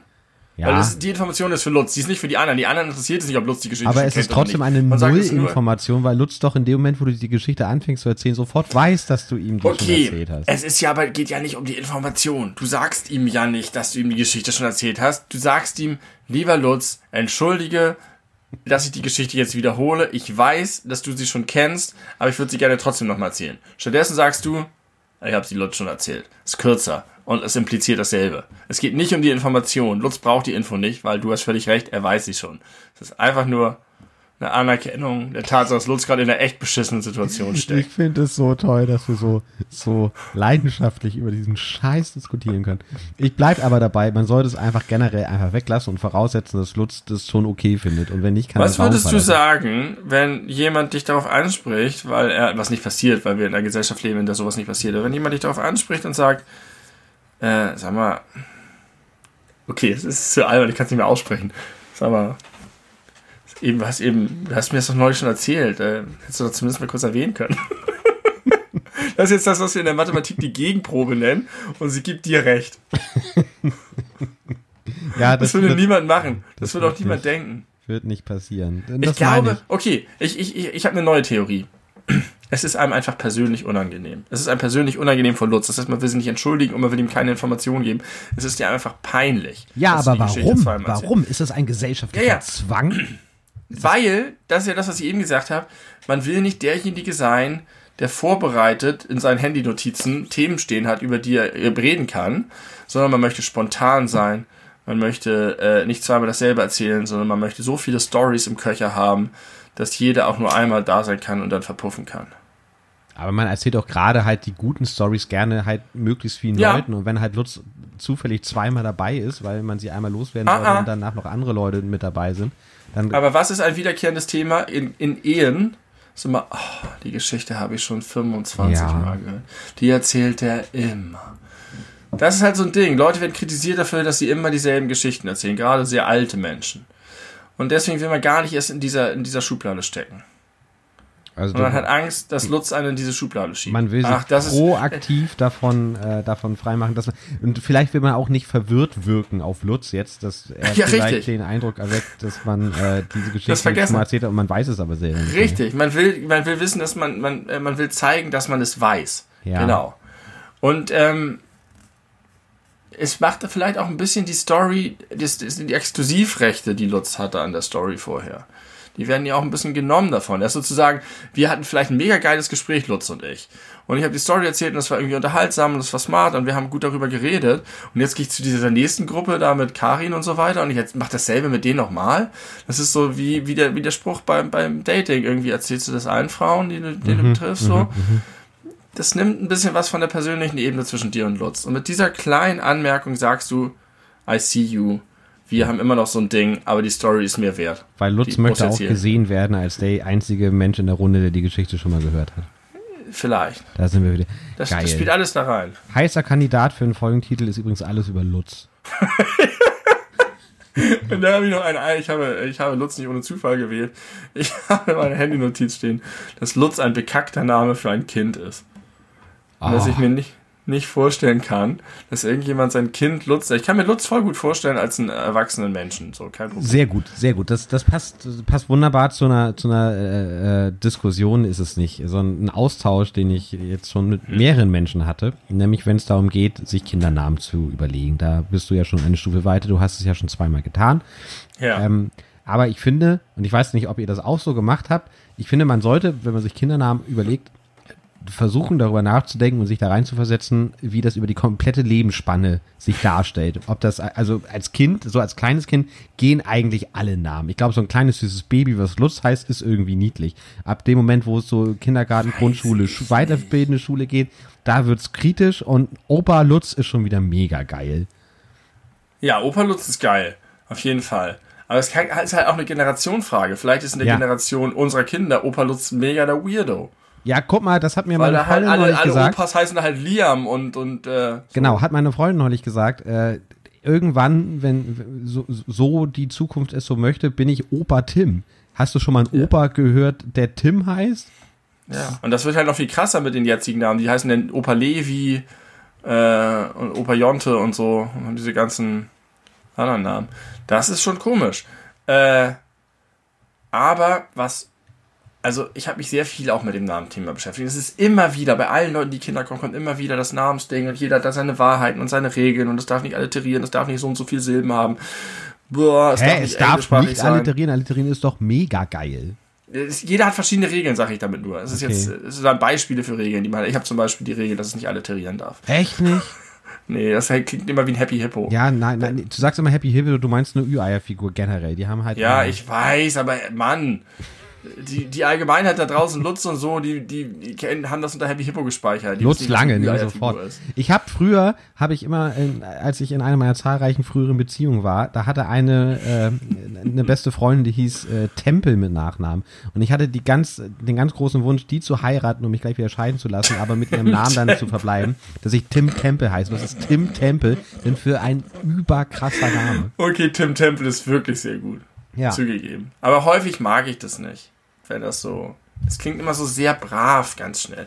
Egal. Was ich eigentlich sagen wollte, ist, ich bin inzwischen, nachdem ich mich so viele Jahre mit so vielen Leuten und so viel, ich komme immer mehr zu dem Entschluss, dass es viel mehr Aufhebens darum gemacht wird, als wie wichtig es ist. Ich glaube, Namen sind viel egaler, als die Leute denken. Weil die Person den Namen sofort äh, äh, befüllt mit ihrer ganzen Person und na klar ist es so, wenn du jemanden hörst und der Ersteindruck ist immer so, wir haben darüber auch schon mal gesprochen mit Kevin Kühnert und so weiter. Ich glaube, dass Namen sehr schnell durch die Person überschrieben werden und dass sie dann einfach Gültigkeit haben und dass äh, das viel mehr wiegt als den komischen Freak, den man in der siebten Klasse mal kannte, der den Namen hat und den man nicht mochte. Oder äh, solche Sachen. Es gibt vielleicht ein paar Ausnahmen, Extremnamen, die sich ja so, so zu so Memes äh, geworden sind. Aber insgesamt, glaube ich, muss man sich das nicht so schwer machen mit der Namenswahl. Man nimmt einfach einen, der einem irgendwie ganz gut gefällt vom Klang und bums ist die Laube fertig. Also, das hat jetzt natürlich keine wissenschaftliche Grundlage. Ne? Also wahrscheinlich gibt es wissenschaftliche Grundlagen, die kenne ich aber nicht. aber wir haben äh, im Studium, im, im äh, irgendwie pädagogischen Bereich, ich weiß nicht mehr welches Fach das war, mal ähm, über bestimmte Effekte gesprochen, die Vorurteile bestärken. Das waren ja. wir auch dann bei Namen und da gibt es auch einen bestimmten Effekt. Ich habe den Namen schon wieder vergessen, weil ich kein besonders guter Student bin. Aber ähm, da hat die Gruppe, die das Thema vorstellen sollte, hat dann, um das klar zu machen, folgenden, äh, folgendes Experiment mit der ganzen Kohorte gemacht. Die haben nämlich gesagt, okay, stellt euch folgende Situation vor, hier äh, eine Lehrerin hat eine neue Klasse übernommen, kennt die noch nicht, die vorherige Lehrerin hat für alle Leute äh, mit Vornamen äh, versehen irgendwelche äh, Adjektive äh, verbunden aufgeschrieben, damit die neue Lehrerin weiß, was sie von wem zu erwarten hat. Und dann, huch, sind alle Zettel durcheinander geraten und sie wusste jetzt nicht mehr, welcher Name gehörte zu welchem Adjektiv. Und dann wurde sozusagen einmal ins Plenum gefragt, okay, wir haben jetzt hier folgende Adjektive, da war irgendwie intelligent, hübsch, schüchtern, asozial, so die ganze Latte durch, ja. so 20 verschiedene und dann haben, dann sollte man das den Namen und dann, dann hat sie die Namen vorgelesen äh, und dann sollten alle sozusagen gemeinschaftlich möglichst entscheiden, welcher Name zu welcher Eigenschaft passt und äh, bis auf wenige Aus, Aufna Ausnahmen war das immer mit ziemlich überwältigender Mehrheit, dass ein Alexander schnöselig ist zum Beispiel, hm. dass äh, eine eine, ja, weiß ich nicht, nein, Lara nein. Sophie das äh, aus sofort. reichem Hause kommt. Solche Sachen. Also ich glaube da, schon. Das glaube ich sofort. Äh, äh, den Effekt gibt es, dass du sozusagen Namen, Eigenschaften zuschreibst. Ja. Aber wenn Personen diese Namensträger sind, wenn du einen Alexander kennenlernst, mhm. irgendwie eine Kollegin von dir hat einen Freund, der heißt Alexander, sie bringt ihn mit, der ist mega nett, ihr versteht euch gut, unterhaltet euch den ganzen Abend, dann ist es sofort spielt es keine Rolle mehr. Das stimmt. Ja, da hast du recht. Und das meine ich. Das ist, ja. Die Namen sind so behaftet mit Eigenschaften und auch zu Recht, weil Namen halt bestimmten Trends unterliegen und na klar. Und ich würde jetzt, wie gesagt, auch Extremfälle ausdehnen. Ähm, aber, aber wenn du jemanden kennenlernst, ist das dann einfach Alex und der heißt dann so und wenn du dann mit ihm aktiv über seinen Namen sprichst, wirst du denken, ja schon, das ist eigentlich so ein schnöseliger Name, aber du hast ja auch so. Ja, ja, da Das meine ich. Haben. Und ich glaube, und, und, ich weiß halt einfach, wie fertig und wie krass viel sich Zeit auch die Leute investieren in die Beschäftigung mit den Namen für ihre Kinder. Und ich glaube, es ist es irgendwie dann doch nicht wert. Meine Tochter würde Anorak heißen. Außer man hat Spaß. Oma Anorak, hallo, wie geil ist das? Anorak wird auf jeden Fall ein krasser Popstar. Ob sie will oder nicht. ja, okay, cool. Äh, das, das war spannend. Das war ein schöner Austausch. Darf ich noch was hinten dran, dran äh, tun? Was auch ein bisschen Ja, was alles über, alles über Lutz gefällt mir richtig. Alles wird lustig. Da, das kriegen wir, glaube ich, auch nicht mehr besser hin heute. Ähm, ich habe mir, das passt auch zum Thema Sprache. Ich habe mir Folgendes überlegt. Vielleicht ist das auch gar nicht äh, eine neue Idee, aber irgendwie habe ich das so vorher noch nicht gehört. Es gibt ja natürlich im allgemeinen Sprachgebrauch das generische Maskulinum. Ich weiß, du bist Ja. da nicht ganz auf meiner Seite, was so, was so Gendersprache angeht. Also hat sich ein bisschen aufgeweicht, meine Position. Oh, das hat ja. aber nicht lange gedauert, aber gut. Wie nicht lange? Ich vertrete diese Position seit 15 Jahren. Die alte jetzt. Ja, aber dass sich das aufgeweicht hat, ist nicht, äh, ist noch nicht so lang. Ach so, ja. Ja. Das, ja, peu à peu. Aber jetzt habe ich mich mal gefragt, was wäre eigentlich, wenn man mal als Gegenentwurf versucht, flächendeckend das generische Femininum einzuführen? Da gibt es Versuche. Gibt's das, machen gibt's das wirklich? Ja. Ich habe das, ich hab das mal so einen Tag lang versucht. Das ist super schwer. Das Ja. ist eigentlich fast nicht möglich, wenn du es nicht Ja. von klein auf lernst.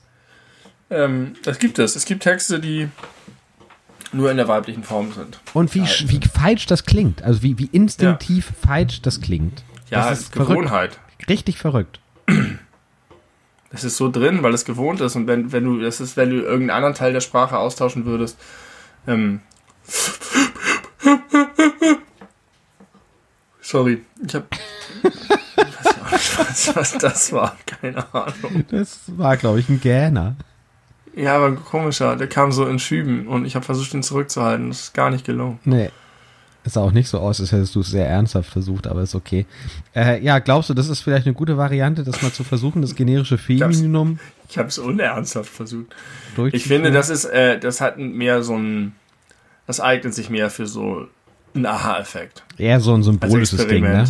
Ja. Ich glaube nicht, dass das. Ähm, ja. Dass sich das durchsetzen lässt. Na gut. Na gut. Ist ja auch doof, weil die weibliche Form auch häufig länger ist. Ja, das stimmt. Es, holpert viel mehr beim, beim Sprechen. Hm. Aber ist wahrscheinlich auch eine Gewohnheit. Also wenn das irgendwie so wirklich gang und gäbe wäre, man hätte es von klein auf so gelernt, dass äh, jeder Teilnehmer eigentlich erstmal erstmal eine Teilnehmerin ist, Mhm. dann äh, ja. Nun denn, äh, gut. Das, das, das hat nicht. nicht Aber ich finde das cool. Ich mag das. Ich mag das, wenn das passiert. Ja, passiert ja halt nicht. Aber es ist zumindest eine, eine Überlegung wert und Doch, äh, das passiert. Wie gesagt, ich habe das schon mehrfach erlebt. wirklich. Aber Da steht dann, es gibt auch immer dieses, es sind immer beide Geschlechter gemeint. Das ist die männliche Form, oben dieser Sternchen und unten steht, das sind beide Geschlechter gemeint. Genau. Das gleiche gibt es auch andersrum, mit, dann steht da Teilnehmerin, äh, Sternchen, es sind immer beide Geschlechter gemeint. Oh, ist vielleicht ein Tipp für die Leute, die wissenschaftlich arbeiten und versuchen irgendwie Seiten und, und, und äh, Zeichen zu füllen, dass sie das halt das generische Femininum verwenden, weil damit kann man sich äh, Zeichen erschleichen. Ja, man kann auch immer beide Formen ausschreiben, da schleicht man sich noch mehr. Meine Güte, was hast du denn jetzt für, einen- für einen Müdigkeitsschub? Ich bin gar nicht müde, ich fühle mich gar nicht müde. Ich glaube, ich habe hier vielleicht zu wenig Sauerstoff. Wenn ich gleich vom Stuhl kippe, ruf 112. Nee. Habe ich heute gemacht. Ich habe 112 gerufen und ich war so begeistert von der Reaktion. Alles ist hier von unseren Gästen das Kind die Treppe runtergepurzelt. Es ist nichts passiert, aber es sollte zur Sicherheit, sollte man Arzt drüber gucken. Und wir leben hier in einer Gesellschaft, in der man jederzeit den Krankenwagen rufen kann und er kommt dann auch prompt. Ähm, also war alles harmlos, aber ich war begeistert von der Reaktion am Telefon. Ganz Ich, man ruft ja sehr selten 112 an. zweimal habe ich in meinem Leben 1 zu 2 angerufen. Und? Äh, das eine Mal war, da will ich nicht ins Detail gehen, aber da hatte die, die Mutter meiner damaligen Freundin einen psychischen Zusammenbruch und musste in die Psychiatrie eingewiesen werden, äh, notfallmäßig. Ja. Das, das war irgendwie uncool, aber äh, nicht wegen 1 oder 2 Rufen, sondern wegen der Gesamtsituation, die war uncool. Äh, und das andere Mal warst du, mein Freund, der Grund. Ach ja, ach ja, ich erinnere mich. Beziehungsweise hat deine, deine Frau angerufen, nachdem ich erstmal die Frage von ihr gestellt bekomme, 110 oder 112. das möchte ich aber der, der, der Schock, Schocksituation zu, zusprechen, diese Frage. Und dann äh, war sie, glaube ich, etwas überfordert und hat mir den Hörer übergeben. Möchtest du erzählen, was da passiert ist für unsere interessierten Das haben wir, Hörer? glaube ich, ich weiß nicht, im Podcast haben wir es vielleicht noch nicht haben wir erzählt. noch nicht. Ich bin, Nein, haben wir nicht. Ich bin, es war die dümmste Sache. Ich bin, äh, habe das Verdunklungsrollo meiner Tochter, als sie noch ein Jahre alt, ein Jahre alt war. Äh, wollte ich runterziehen und ich habe immer es versäumt, da so ein Band dran zu machen, deswegen musste ich immer auf die Fensterbank klettern. Und du warst zu Besuch und wir haben Videospiele gespielt und uns dabei aufgenommen und das Kind sollte ins Bett und ich bin gehüpft und bin ganz sportlich mit einem Schwung die Treppe, äh, die, auf die Fensterbank gesprungen und hatte aber irgendwie rutschige Socken oder da war irgendwas Rutschiges drauf und ich bin mit dem Socken abgerutscht, habe mich noch am Verdunklungsrollo festgehalten, ist mit mir runtergerissen und bin mit dem Knie volle Kanone auf den Heizkörper gedonnert. Die Kniescheibe ist rausgesprungen, war komplett draußen. Ich fasste mein Knie an und da war es weich. Das war echt eklig. Äh, dann kam der Krankenwagen, dann schnappte sie aber schon wieder zurück. Nee, vorher schon. Vorher ist sie schon zurückgeschnappt. Ja, bevor der kam, genau, schnappte sie zurück. Das war auch eklig. Das ist, ich, äh, ich kann über solche Sachen gar nicht nachdenken, dass die mir passiert sind, macht es nicht besser. Ähm, ich habe da heute noch was von. Ich möchte gerne kurz aus meiner Perspektive erzählen. Drei Jahre her. Genau, es war vor drei Jahren. Ich äh, hatte deine Tochter auf dem Schoß gerade und äh, saß mit, mit deiner lieben Frau äh, saß ich im Wohnzimmer und du hast halt das, das äh, Zimmer Bettgeh fertig sozusagen gemacht und dann äh, gab es einen Rums und einen markerschütterten Schmerzenschrei, den ich auch wirklich immer noch im Ohr hat, hab und der mir wirklich durch Mark und Bein geht, wenn ich daran denke. Wirklich, da kriege ich, kann ich äh, literally Gänsehaut bekommen, wenn ich mir das richtig. Es ist eigentlich schade, dass wir ja gar keine Aufnahme laufen Augen führen. Und dann sind wir natürlich, ich mit deiner Tochter auf dem Arm, äh, sind wir hingerannt, um zu gucken, was da los ist. Und dann lagst du äh, schmerzverzerrt, äh, hast dir dein Knie gehalten auf dem Boden. Du hattest eine lange Hose an und man hat einfach nur gesehen, dass bei deinem angewinkelten Knie an der Seite eine Beule in der Hose war, die da auf jeden Fall nicht hingehört hat. Oh, das ist eklig. Meine Tochter hat sich richtig verjagt, die hat echt Angst bekommen. Ja, ja, ja, zu Recht auch. Ich glaube, wir haben uns alle äh, ziemlich verjagt und hatten Angst. Aber so ein einjähriges Kind nimmt das natürlich nochmal mehr mit. Und dann, äh, ja, äh, hatte ich mich schon, ich hatte, ich weiß doch genau, ich bin da zu dir gejoggt und war noch in meinen Sportklamotten und war äh, total, äh, ja, eigentlich verschwitzt. Und dann habe ich mich schnell umgezogen mit meinen richtigen Klamotten, die ich dabei hatte in einem Rucksack, um dich ins Krankenhaus zu begleiten. Aber da in der Zwischenzeit äh, zwischen äh, Notruf und die und das Aufkreuzen der, der Rettungssanitäter äh, deine Kniescheibe zurückgesprungen war. Äh, und du dich dann gegen einen Krankenhausaufenthalt äh, entschieden hast, was sicherlich richtig war, weil was hätte man dann noch machen sollen? Ja. Äh, aber ja, das war, das war ganz Stattdessen haben wir noch weiter Videospiele gespielt. Wir haben noch weiter Videospiele gespielt und wir haben noch wilde Aufnahmen, also nicht wilde, aber ja. wir haben noch, wir haben noch richtige Videoaufnahmen gemacht, wo du dann eine Decke über dein, über dein Bein liegen hattest. Ja, richtig. Richtig. Ja, das war verrückt. Da habe ich die 1 und 2 gerufen und da waren die, waren die auch ganz, äh, ganz cool. Ich glaube aber auch, dass einfach Leute, die in solchen Berufen arbeiten, so Rettungssanitäter, Leute, die da in der Notrufzentrale arbeiten, die müssen sich von früh bis spät so viel anhören, die sind nach einer Zeit abgestumpft, aber im positiven Sinne, dass sie es einfach ja. schaffen, dir so eine Ruhe auszustrahlen und irgendwie einfach zu, so zu vermitteln, es ist jetzt vielleicht gar nicht so schlimm, wie man denkt. Und falls es doch schlimm ist, erkennen sie es, glaube ich, relativ Richtig. schnell und bringen einen dann gut dadurch, so gut es Aber die waren, also es war nicht nur so, dass er sozusagen professionell gut gemacht hat, sondern auch wirklich irgendwie eine, eine, eine beruhigende Art von Neutralität. Genau das. Und ich war halt selber gar nicht, ich habe das auch versucht zu vermitteln, halt, ich war halt selber gar nicht betroffen. Ich wusste, die Situation ist nicht schlimm. Ähm, das Kind ist dir aber, selber relativ egal. Aber, also die beiden Eltern waren ein bisschen mehr mitgenommen als ich. Na klar. Ähm, aber es war halt auch tatsächlich keine sehr bedrohliche Situation. Aber äh, es war halt egal, weil er hat einfach mit seinen Fragen, er hat, war nicht schroff, er hat auch so eine gute Stimme gehabt. Die müssen irgendwie auch da Stimmtraining haben oder Sprachtraining, ich weiß es nicht. Äh, richtig toll. 112 kann ich sehr empfehlen. äh, gutes Produkt. Hast du schon mal 110 angerufen? Weiß ich nicht. Ich glaube nicht. Weiß ich nicht. Ich habe zweimal 110 angerufen auch. Das erste Mal. Ähm, Doch, habe ich oder? Das, beim ersten Mal war ich, war ich äh, in, in, in der Innenstadt, äh, in der Nähe vom, vom Rathaus, da war irgendein Irish Pub, ich weiß gar nicht, wo der genau war. Da war ich mit zwei Freunden und wir haben uns richtig heftig die Kante gegeben. Also wirklich ordentlich äh, hatten wir einen im, im Tee und sind dann äh, über die Mönckebergstraße Richtung Hauptbahnhof gelaufen. Und das war gerade Wahlzeit und offensichtlich war damals der schlimmste politische Feind die CDU. Und wir haben die Gelegenheit genutzt, äh, wirklich auf der kompletten Mönckebergstraße sämtliche CDU CDU-Plakate zu zerstören, was nicht schwer war, weil es hatte heftig geregnet und man konnte die einfach runterziehen. Man musste gar nicht die Plakate ja. selber kaputt machen, man konnte die gut einfach abziehen. Und das haben wir wirklich bei allen gemacht. Und dann sind wir so beim Hauptbahnhof angekommen. Wir wollten noch, keine Ahnung, so Burger King oder Subway oder so. Und da haben wir so von Weitem beobachtet, wie da äh, so drei junge Menschen waren, ein, ein junger Mann, zwei junge Frauen und äh, da gab es heftigen äh, Streit, laute Wortwechsel und dann hat irgendwann der ein, hat der Typ angefangen, eine der, der Mädchen festzuhalten und hat sie immer wieder getreten und irgendwie nach ihr geschlagen. Und dann haben ja. wir uns so angeguckt und dachten, wir könnten jetzt eingreifen. Nee, lieber mal nicht. Äh, und dann habe ich 110 angerufen. Und die sind auch gekommen und haben die gestellt und haben mit denen gesprochen. Und dann hat das Mädchen gesagt, nein, das war jetzt gar nicht so schlimm. Und da musste ich halt aber noch im, im Polizeiauto meine Aussage äh, aufgeben. Und ich habe so währenddessen gedacht, Alter, ich habe hier gerade eine Dreiviertelstunde lang die ganze Mönckebergstraße unter richtigen Vandalismus begangen. Und mega besoffen. bin mega besoffen und schwärzt jetzt hier irgendwelche fremden Jugendlichen an. Das ist eigentlich auch eine geile Situation. Aber der Polizist war auch richtig cool, muss ich sagen, hat auch gesagt, ja, die hat jetzt gesagt, da war nichts, aber es ist natürlich immer richtig, lieber einmal zu viel Bescheid sagen als einmal zu wenig und äh, du hast richtig oder sie haben richtig gehandelt. Das war, das war das eine Mal und das andere Mal, ich wurde ja mal überfallen, da will ich jetzt gar nicht so ja. sehr in, ins Detail äh, eingehen, das war vor zweieinhalb Jahren, da kam ich unter der Woche morgens um Viertel vor fünf ziemlich betrunken vom Kiez nach Hause mit dem Nachtbus und wurde dann irgendwie 40 Meter vor meiner Haustür von vier jungen Jugendlichen äh, überfallen und äh, mit, mit äh, Pfefferspray äh, versorgt und mehrfach geschlagen. Die haben mir dann mein Handy geklaut und mein, und mein Bargeld und meine Uhr. Und dann äh, bin ich halt irgendwie danach, als sie mich dann da liegen gelassen haben, das war ja nicht mehr weit, bin ich dann nach Hause getorkelt, äh, Schritt eins war Katzen füttern. Das, das allererste, was ich gemacht habe, als ich nach Hause gekommen bin, weil die hatten schon lange nichts mehr zu essen gehabt. Und äh, dann saß ich irgendwie so auf dem Sofa und habe das irgendwie sacken lassen und dachte mir so, Moment mal ganz kurz das könnte doch jetzt eine Situation sein, wo man mal die Polizei anruft.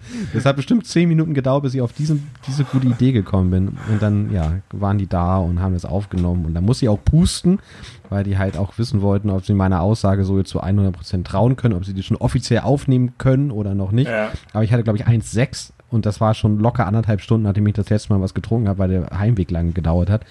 Und das war mitten in der Nacht dann? Ja, also früh morgens. Also da war es so ja. Viertel nach fünf, halb sechs morgens. Auf ja. einem Donnerstagmorgen dann letzten Endes, ja.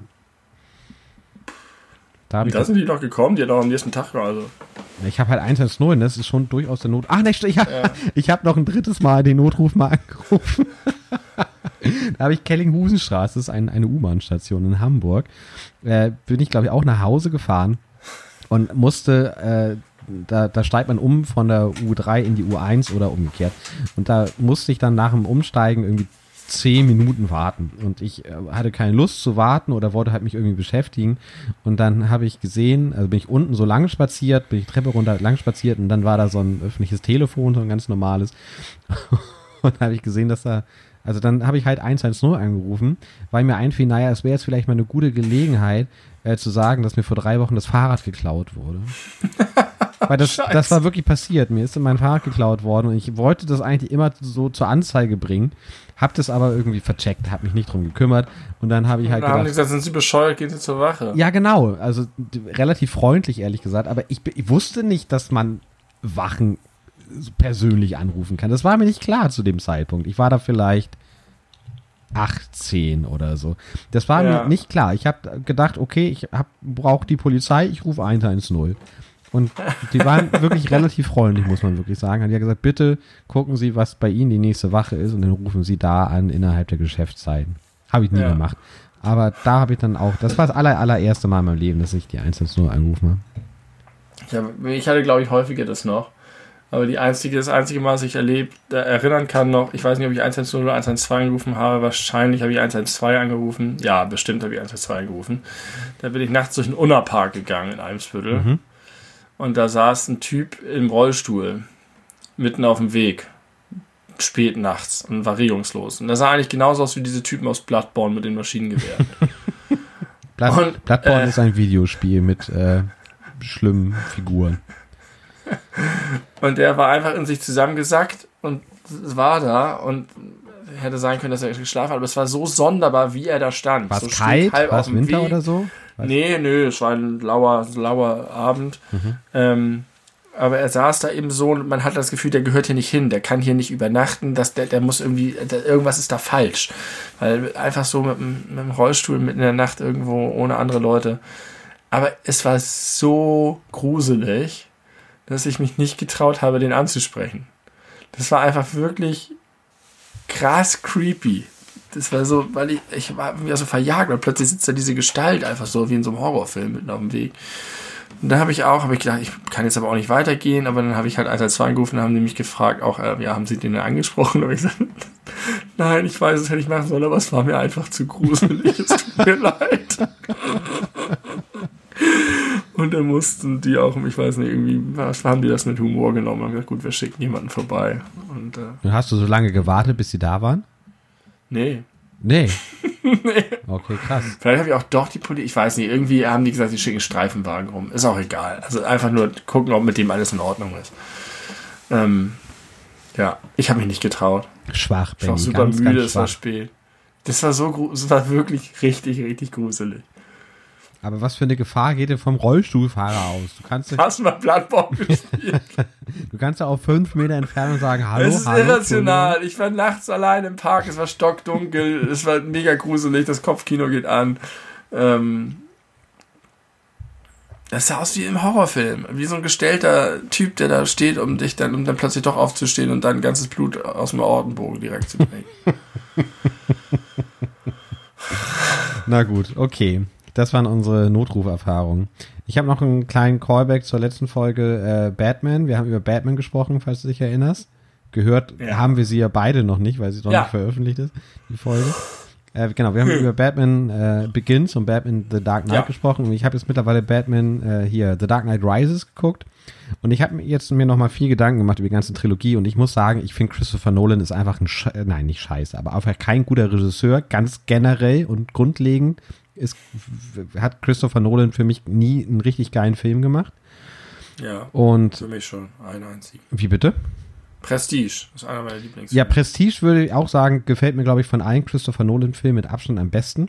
Aber da weiß ich halt auch nicht, ob der gut gealtert ist. Also ich kann mir auch durchaus vorstellen, dass man den heute guckt und dann auch so denkt, nee, ist irgendwie auch ein bisschen overhyped. So wie ich mir das ja. vor ein paar Monaten, als ich das äh, mal wieder nach vielen Jahren Memento geguckt habe, gedacht habe, dass es einfach auch kein geiler Film ist, außer äh, geil, der ganze Film ist rückwärts. Aber das mehr bietet der einfach auch nicht.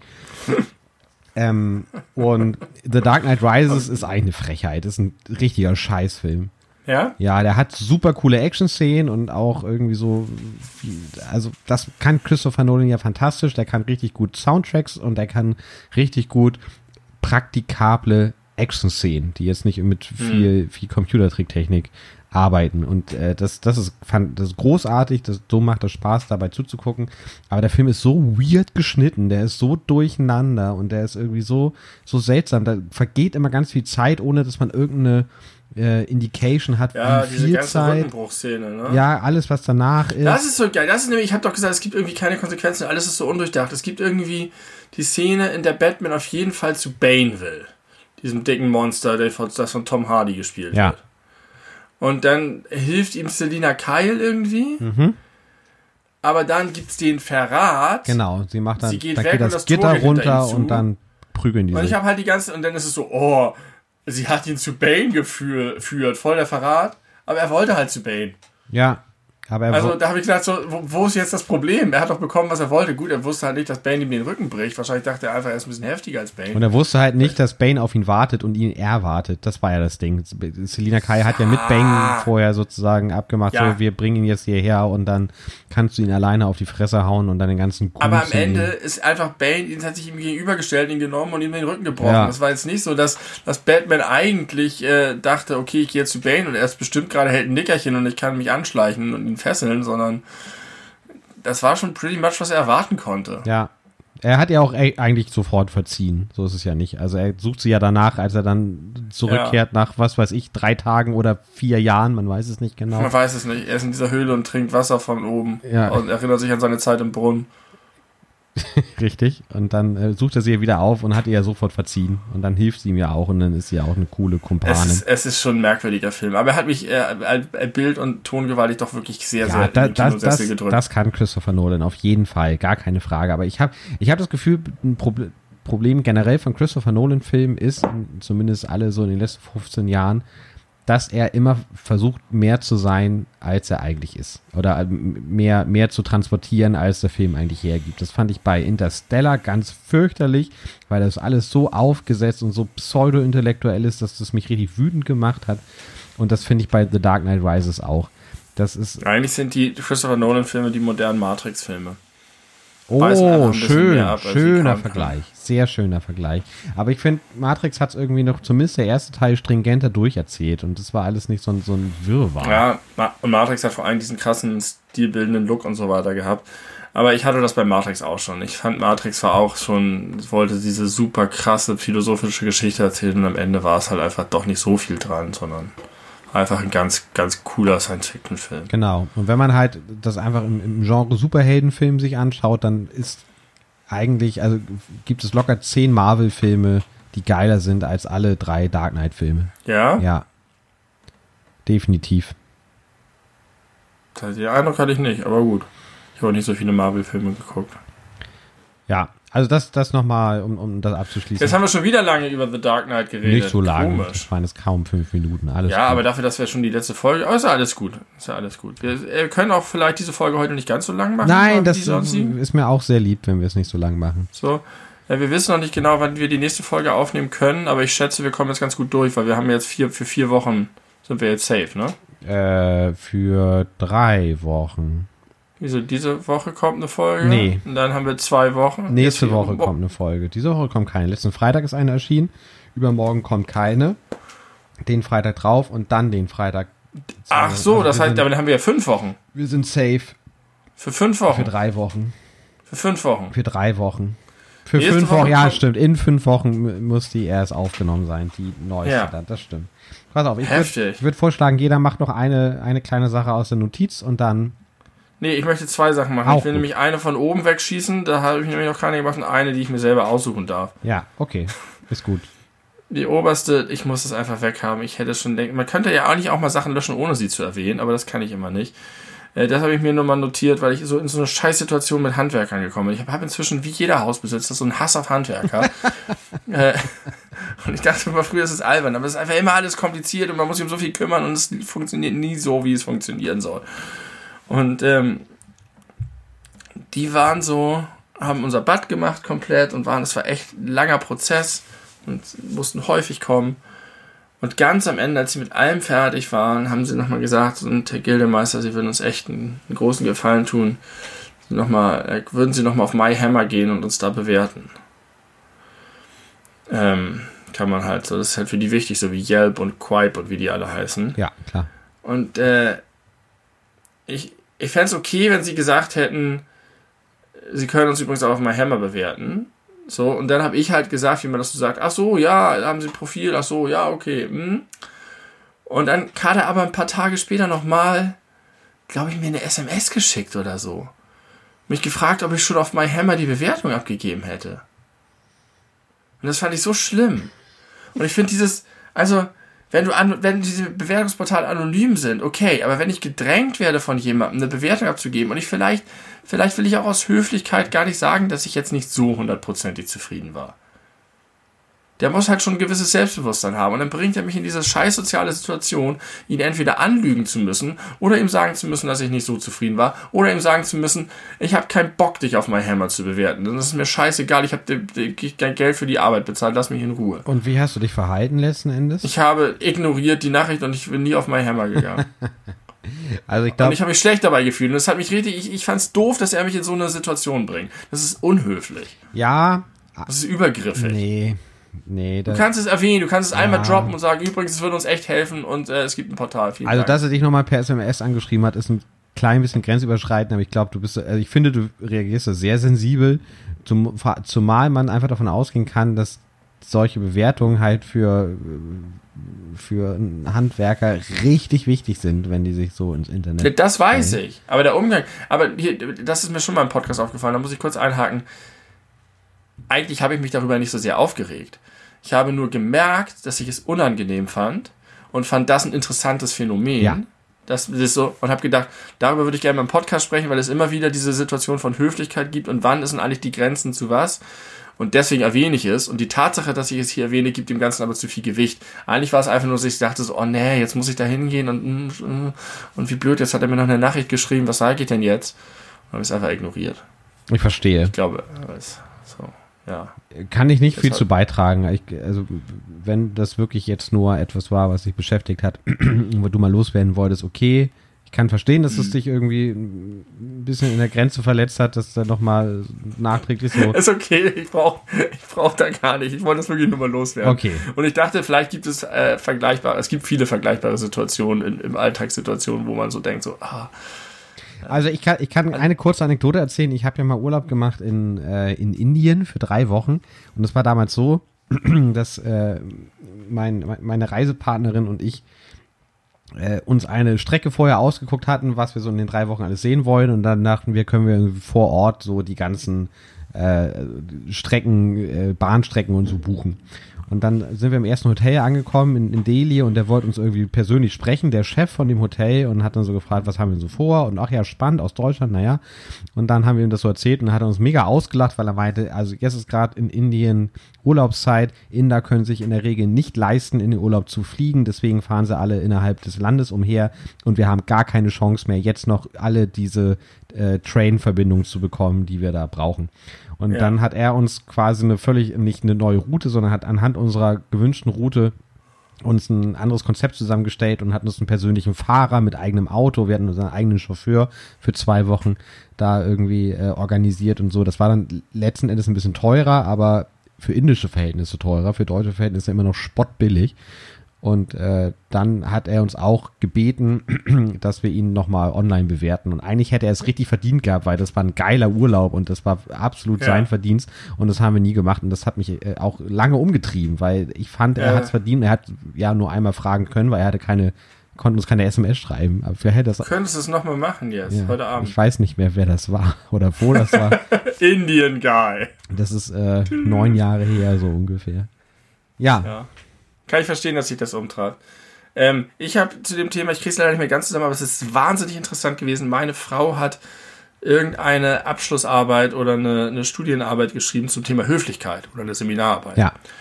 Und da ging es auch um die Definition, was ist eigentlich Höflichkeit? Und die Definition war irgendwie so sinngemäß sowas wie unhöflich ist all das, was den anderen nicht sein Gesicht wahren lässt. Also immer dann, wenn man eine Handlung unternimmt oder unterlässt, die den anderen bloßstellt. Man muss sozusagen immer das Gesicht von anderen wahren. Das ist höflich. Man darf den anderen nie in die Situation bringen, dass er sich entblößen muss, dass er einen Fehler eingestehen muss, selbst wenn er ihn begangen hat. Und wenn man das so ein bisschen durchdenkt, welche Situation empfindet man als höflich und unhöflich, war das eine sehr treffende, gute äh, Definition. Sie ist jetzt nicht so ganz 100% richtig wiedergegeben, aber ich wollte nur sagen, das ist ein total geiles Thema, das genau sich mit diesen Fragen beschäftigt. Wann darf man eigentlich was machen und wann muss man Dinge unter, auch unterlassen? Äh, Finde ich, find ich sehr spannend, äh, gehe ich aber nicht mit, aber da müssen wir jetzt nicht nochmal anfangen, drüber zu diskutieren. Da können wir mal mit meiner Frau drüber reden, die kann uns das genauer nochmal, ich würde mich tatsächlich nochmal interessieren, weil es ein bisschen anders war, aber. Ja, okay. Äh, Spannendes Thema, Höflichkeit. Jetzt darfst du noch einen und dann. Nein, nein, mach, mach du. Ich, ich, ich verzichte. Mach, Ach, das ist ja nett. Mach mal. Ähm. Oh Mann, das sind so viele Sachen schon so lange drauf. Ich will mich über nichts mehr aufregen. Ich will jetzt kein Aufregerthema mehr machen. Ach, ich dachte, das steht in deinen Notizen, das hätte ich richtig doll unterschrieben. Nee. Dass du dich weniger ich, aufregen Ich mache jetzt einfach eine Sache, die ich weghaben will, auch wenn ich sie jetzt gar nicht mache. Ich will einfach nur noch mal das gesagt haben. Du hast irgendwie ein Problem mit Farben. Ich habe ein Problem mit Farben? Du hast mal irgendwann behauptet, dass deine Katze Ocker ist. Ja, das ist ein Gag. Ich weiß, dass meine Katze so. nicht Ocker ist. Scheiße. Und es ist vor Moment. Ich dachte, du hast ein Farben. Es ist, ein, es ist noch sogar ein kleiner Callback zu einer anderen Folge.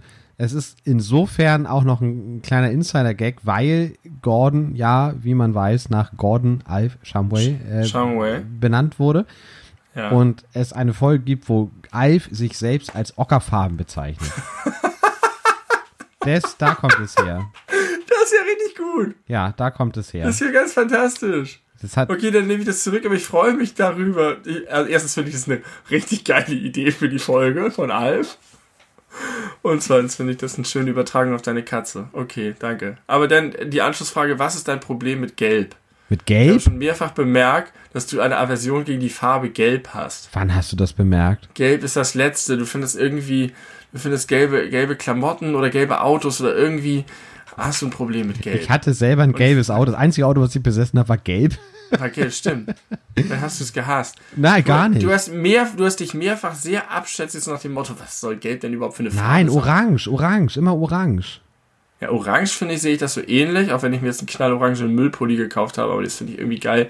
Aber du hast ein Ding mit Gelb. Mm, gar Es ist nicht. mir äh, mehrfach aufgefallen, dass du dich sehr, sehr, sehr schlecht über die Farbe geäußert Ich habe mir ein knallgelbes Spongebob-T-Shirt gekauft vor ein paar Jahren. Und Horse and Around. Und Horse and Around ist auch gelb. Das ist schon Absicht. Ich finde finde gelb nicht schlimm. Wo, wo kommt denn das her? Keine Ahnung, das kann ich dir nicht sagen. Ich finde gelb ist, so- also jetzt damit nicht meine Lieblingsfarbe. Ist gar nicht so lange her, dass du, dass du wieder was gesagt hast dazu. Vielleicht ja, irgendwie bezogen auf eine bestimmte Sache, wo ich mir nicht vorstellen kann, dass man sich Ja. das in gelb zulegen sollte. Das kann, Kann sein. aber auch nicht dran ich hatte das Gefühl, das hat keine Grundlage. Aber es ist schön, dass sich hier zwei, zwei von diesen Punkten sich als substanzlos Ja, man muss haben. sagen, dass wahrscheinlich dein Bild von mir äh, sich gerade verbessert haben muss. Für, Ja, pass auf. also es weißt, ist- was es ist kohärenter geworden. Was jetzt passiert, Das das ist- ist, wie damals mit der Geschichte mit dem Zitroneneis, dass Ja. äh, die neuen Informationen dein Bild rückwirkend äh, von mir Ja. äh, so doll prägen, dass du mich jetzt noch lieber hast, weil ich Kann sein. Naja, es ist einfach so gewesen, ich konnte, diese beiden Informationen haben nicht zu meinem Bild von dir gepasst. Und jetzt ist es begradigt. Jetzt kann ich einfach diese Kinken rausnehmen. Ah, das hättest du doch- Das ist so, als wäre als, als wär die Kniescheibe zurückgesprungen jetzt. Das hättest du doch schon viel früher mal ansprechen können, mein Lieber. Das hätte ich doch schon Das viel stimmt. früher aus der Welt räumen können. Ja. Ich möchte noch eine kurze Geschichte zu Ocker erzählen, die mir eingefallen ist. Äh, kennst du die, die geile Geschichte, die äh, legendäre Fernsehgeschichte äh, von Wetten Das, wo der damalige Titanic-Chefredakteur sich als Wettkandidat Geil, wir sind wieder bei Wetten das. Geile, nur, wie, nur Callbacks. Es ist richtig gut. Das ist wie so ein gutes Comedy-Programm. Da muss man nämlich später auch nochmal Witze von vorher Stimmt. aufgreifen. Und nur weil sich die, das Publikum daran erinnert, aha, habe ich heute schon mal gehört, lachen die. Weil die sich dann Ja. klug fühlen. Das ist das so wie Ding. ich jetzt gerade. Genau. Du bist, Ja, das du stimmt. bist wie ein dummes Mario Bart-Publikum. Man lacht, weil man sich klug Der hat doch vorhin fühlt. schon mal was über Männer und Frauen gesagt. Genau. Man lacht, weil man sich klug fühlt. Ja, man lacht, weil man sich klug fühlt. Und das ist ein Ausdruck, der, ein Beweis dafür, dass man klug Genau. ist. Das ist klug, Ja. was du sagst. Ja, ja, genau so ist es. So funktioniert ein großer Teil von Humor. Nicht ausschließlich, aber zumindest ein Teil von, von Live-Humor auf jeden Fall. Ist Humor eine Form von Arroganz? Humor kann eine Form von Arroganz sein. Humor kann als Arroganz verwendet werden gegen andere, aber ist es vielleicht auch einfach ein Ausdruck von Eitelkeit und Arroganz? In dem Fall glaube ich eindeutig ja, weil man sich, weil man auf jeden Fall zeigen und signalisieren möchte und vielleicht ein bisschen lauter lacht dadurch, um sein Umfeld das zu zeigen. Haha, ich habe den Verweis Ja. verstanden. So, Goldocker. Du bist ein interessanter Mensch. Goldocker, Goldocker, ja. also Ocker. Äh, da, äh, die, die Geschichte war so, dass, weiß ich nicht wann das war, Anfang der 90er, Ende der 80er, da war der damalige Titanic-Chefredakteur, hat sich als äh, vermeintlicher Wetten das Gastgeber äh, eingeschlichen und hat gesagt, er kann Buntstifte am Geschmack erkennen. Und Ja, das hast du, glaube ich, schon da erzählt. hat er eine, eine, eine Brille aufgehabt. Könntest du bitte lassen, das immer wieder zu sagen? Äh, ich glaube, du hast das schon mal erzählt, weil ich habe in unseren all, äh, 2000 Let's Play-Videos halt alles schon mal erzählt, aber das stimmt nicht. doch, fast. Du hast heute eine Menge Geschichten erzählt. Die Morgenstimme von deinem Vater habe ich noch nie was von Das gehört. stimmt. Aber du, Äh, du äh, musst deine, ja, deine 110-Geschichten kann ich du noch musst nicht. ja immer aus der Sicht des Podcast-Hörers denken, mein Ist das Lieber. vielleicht so eine ähnliche Situation wie die mit Lutz? Ich will sozusagen zeigen, dass ich das weiß. Ja, aber das, das ist äh, sehr Es kontraproduktiv. gibt keinen Grund. Es ist das Gegenteil von der Lutz-Sache, weil es ist unhöflich, wenn ich das sage. Mega. Weil es unhöflich ist, wenn ich das sage. Ja. Ich entschuldige mich. Ich versuche, das äh, zu Das verändern. würde mich sehr freuen und äh, das zeigt, dass Kommunikation alle Probleme lösen kann. So, also, Ja. der hat dann äh, gewettet, er kann Buntstift am Geschmack erkennen und dann hatte er sich irgendwie eine Brille, die hatte er so präpariert, dass er unten drunter gucken konnte, unter dru- drunter gucken konnte ja. und dann irgendwie die Farben sehen konnte und dann habe ich noch genau vor Augen oder wie er so das so im Mund nimmt und dann sagte, hm, äh, irgendein Ockerton, schmeckt edel, Goldocker. Und da habe ich das allererste Mal äh, überhaupt von der von dem Farbton Ocker gehört. Und ich finde auch eigentlich bis zum heutigen Tag ist es ein Quatsch, eine Quatschfarbe. Aber ich bin eigentlich mega gut mit Farben. Ich kann dir, ich kann dir ein Azurblau äh, unterscheiden von einem Himmelblau. Ich kann dir, nee, das ist wahrscheinlich dasselbe. von einem, von einem Wasserblau. Ich kann dir ein, ein Zinnoberrot, kann ich dir von einem Bordeauxrot unterscheiden. Ja. Und ich erkenne das immer mega. Lachs, ich erkenne immer Lachs. Aus Weil- 100 Meter Entfernung erkenne ich Lachs. Kann ich. Du bist, du bist gesegnet mit wahrlichen Kräften. Du kannst Lachs erkennen. Ich kann Lachs aus 100 erkennen. Aus, aus, aus weiter Entfernung. You, you know your Tuschkasten. Da gab es noch nichts Zinnoberrot, das war das hellere und äh, Kamin, äh, Bordeaux-Rot, das ist das dunklere. Genau. Ähm, ich äh, merke das gerade, also wenn ich meine Thumbnails hier mache für mein Projekt der Musikganon, wo ich viel mit Farben für die Thumbnails arbeite, dass es überraschend wenig Farben gibt. Also natürlich gibt es alle Abstufungen, aber so an grundsätzlichen Farben Na, drei, ne? hat man gar nicht so eine große Auswahl. Naja, ja, ja, jetzt etwas weniger grundsätzlich. Wenn du schon so ein bisschen noch Violett und, und äh, Türkis und so mit dazu nimmst, du, das ist sehr, sehr begrenzt. So ähnlich wie mit Tönen. Es gibt nicht viele Töne, es gibt nicht viele Farben. Sag mal, bei Tönen, ne? Ja. Wenn du jetzt einfach nur immer in Halbtönen hochgehst, Ja. ist es möglich, na klar, es ist möglich, das weiß man davon, wenn man die Gitarre stimmt. Du kannst ja auch alles zwischen zwei Halbtönen, gibt es ja auch ganz viele Töne. Ja. Wie kann wohl das Ohr, wie kleinteilig kann das Ohr die unterscheiden? Wie viele Töne passen zwischen zwei Halbtönen, die das Ohr Oh, unterscheiden äh, da gibt es ganz, ganz klare äh, Erkenntnisse aus der Musiktheorie. Das kann ich dir jetzt nicht mit, mit, mit, genauen Zahlen äh, belegen, aber ich weiß, dass einer unserer gemeinsamen Freunde, der hat ja mal kurzzeitig Musik studiert. Und Ja. äh, ich weiß noch, und das hat mich hat tatsächlich mein Mind ein bisschen geblown, weil ich dachte, okay, es gibt halt zwölf Halbtöne und daraus besteht sämtliche Musik. Daraus besteht halt sämtliche westliche Musik, aber äh, da hat er mir halt erzählt, dass es halt noch viele Zwischentöne gibt, äh, im wahrsten Sinne des Wortes. Und dass zum Beispiel so indische Musik, so ganz klassisch, Ja. ganz viel auf diese Zwischentöne baut. Gerade. Das wäre meine nächste Frage gewesen, ob es das gibt. Ja. Also du kannst dir ja vorstellen, wenn du jetzt zum Beispiel einen Kontrabass hast, das ist ja, der Ja, hat ja keine, genau. keine Bünde. Das heißt, da Richtig. musst du halt, wenn du einen genauen Ton, genau den G zum Beispiel spielen möchtest, musst du halt sehr genau greifen und wenn du halt nur leicht drüber bist, dann bist du halt irgendwas zwischen G und Gis.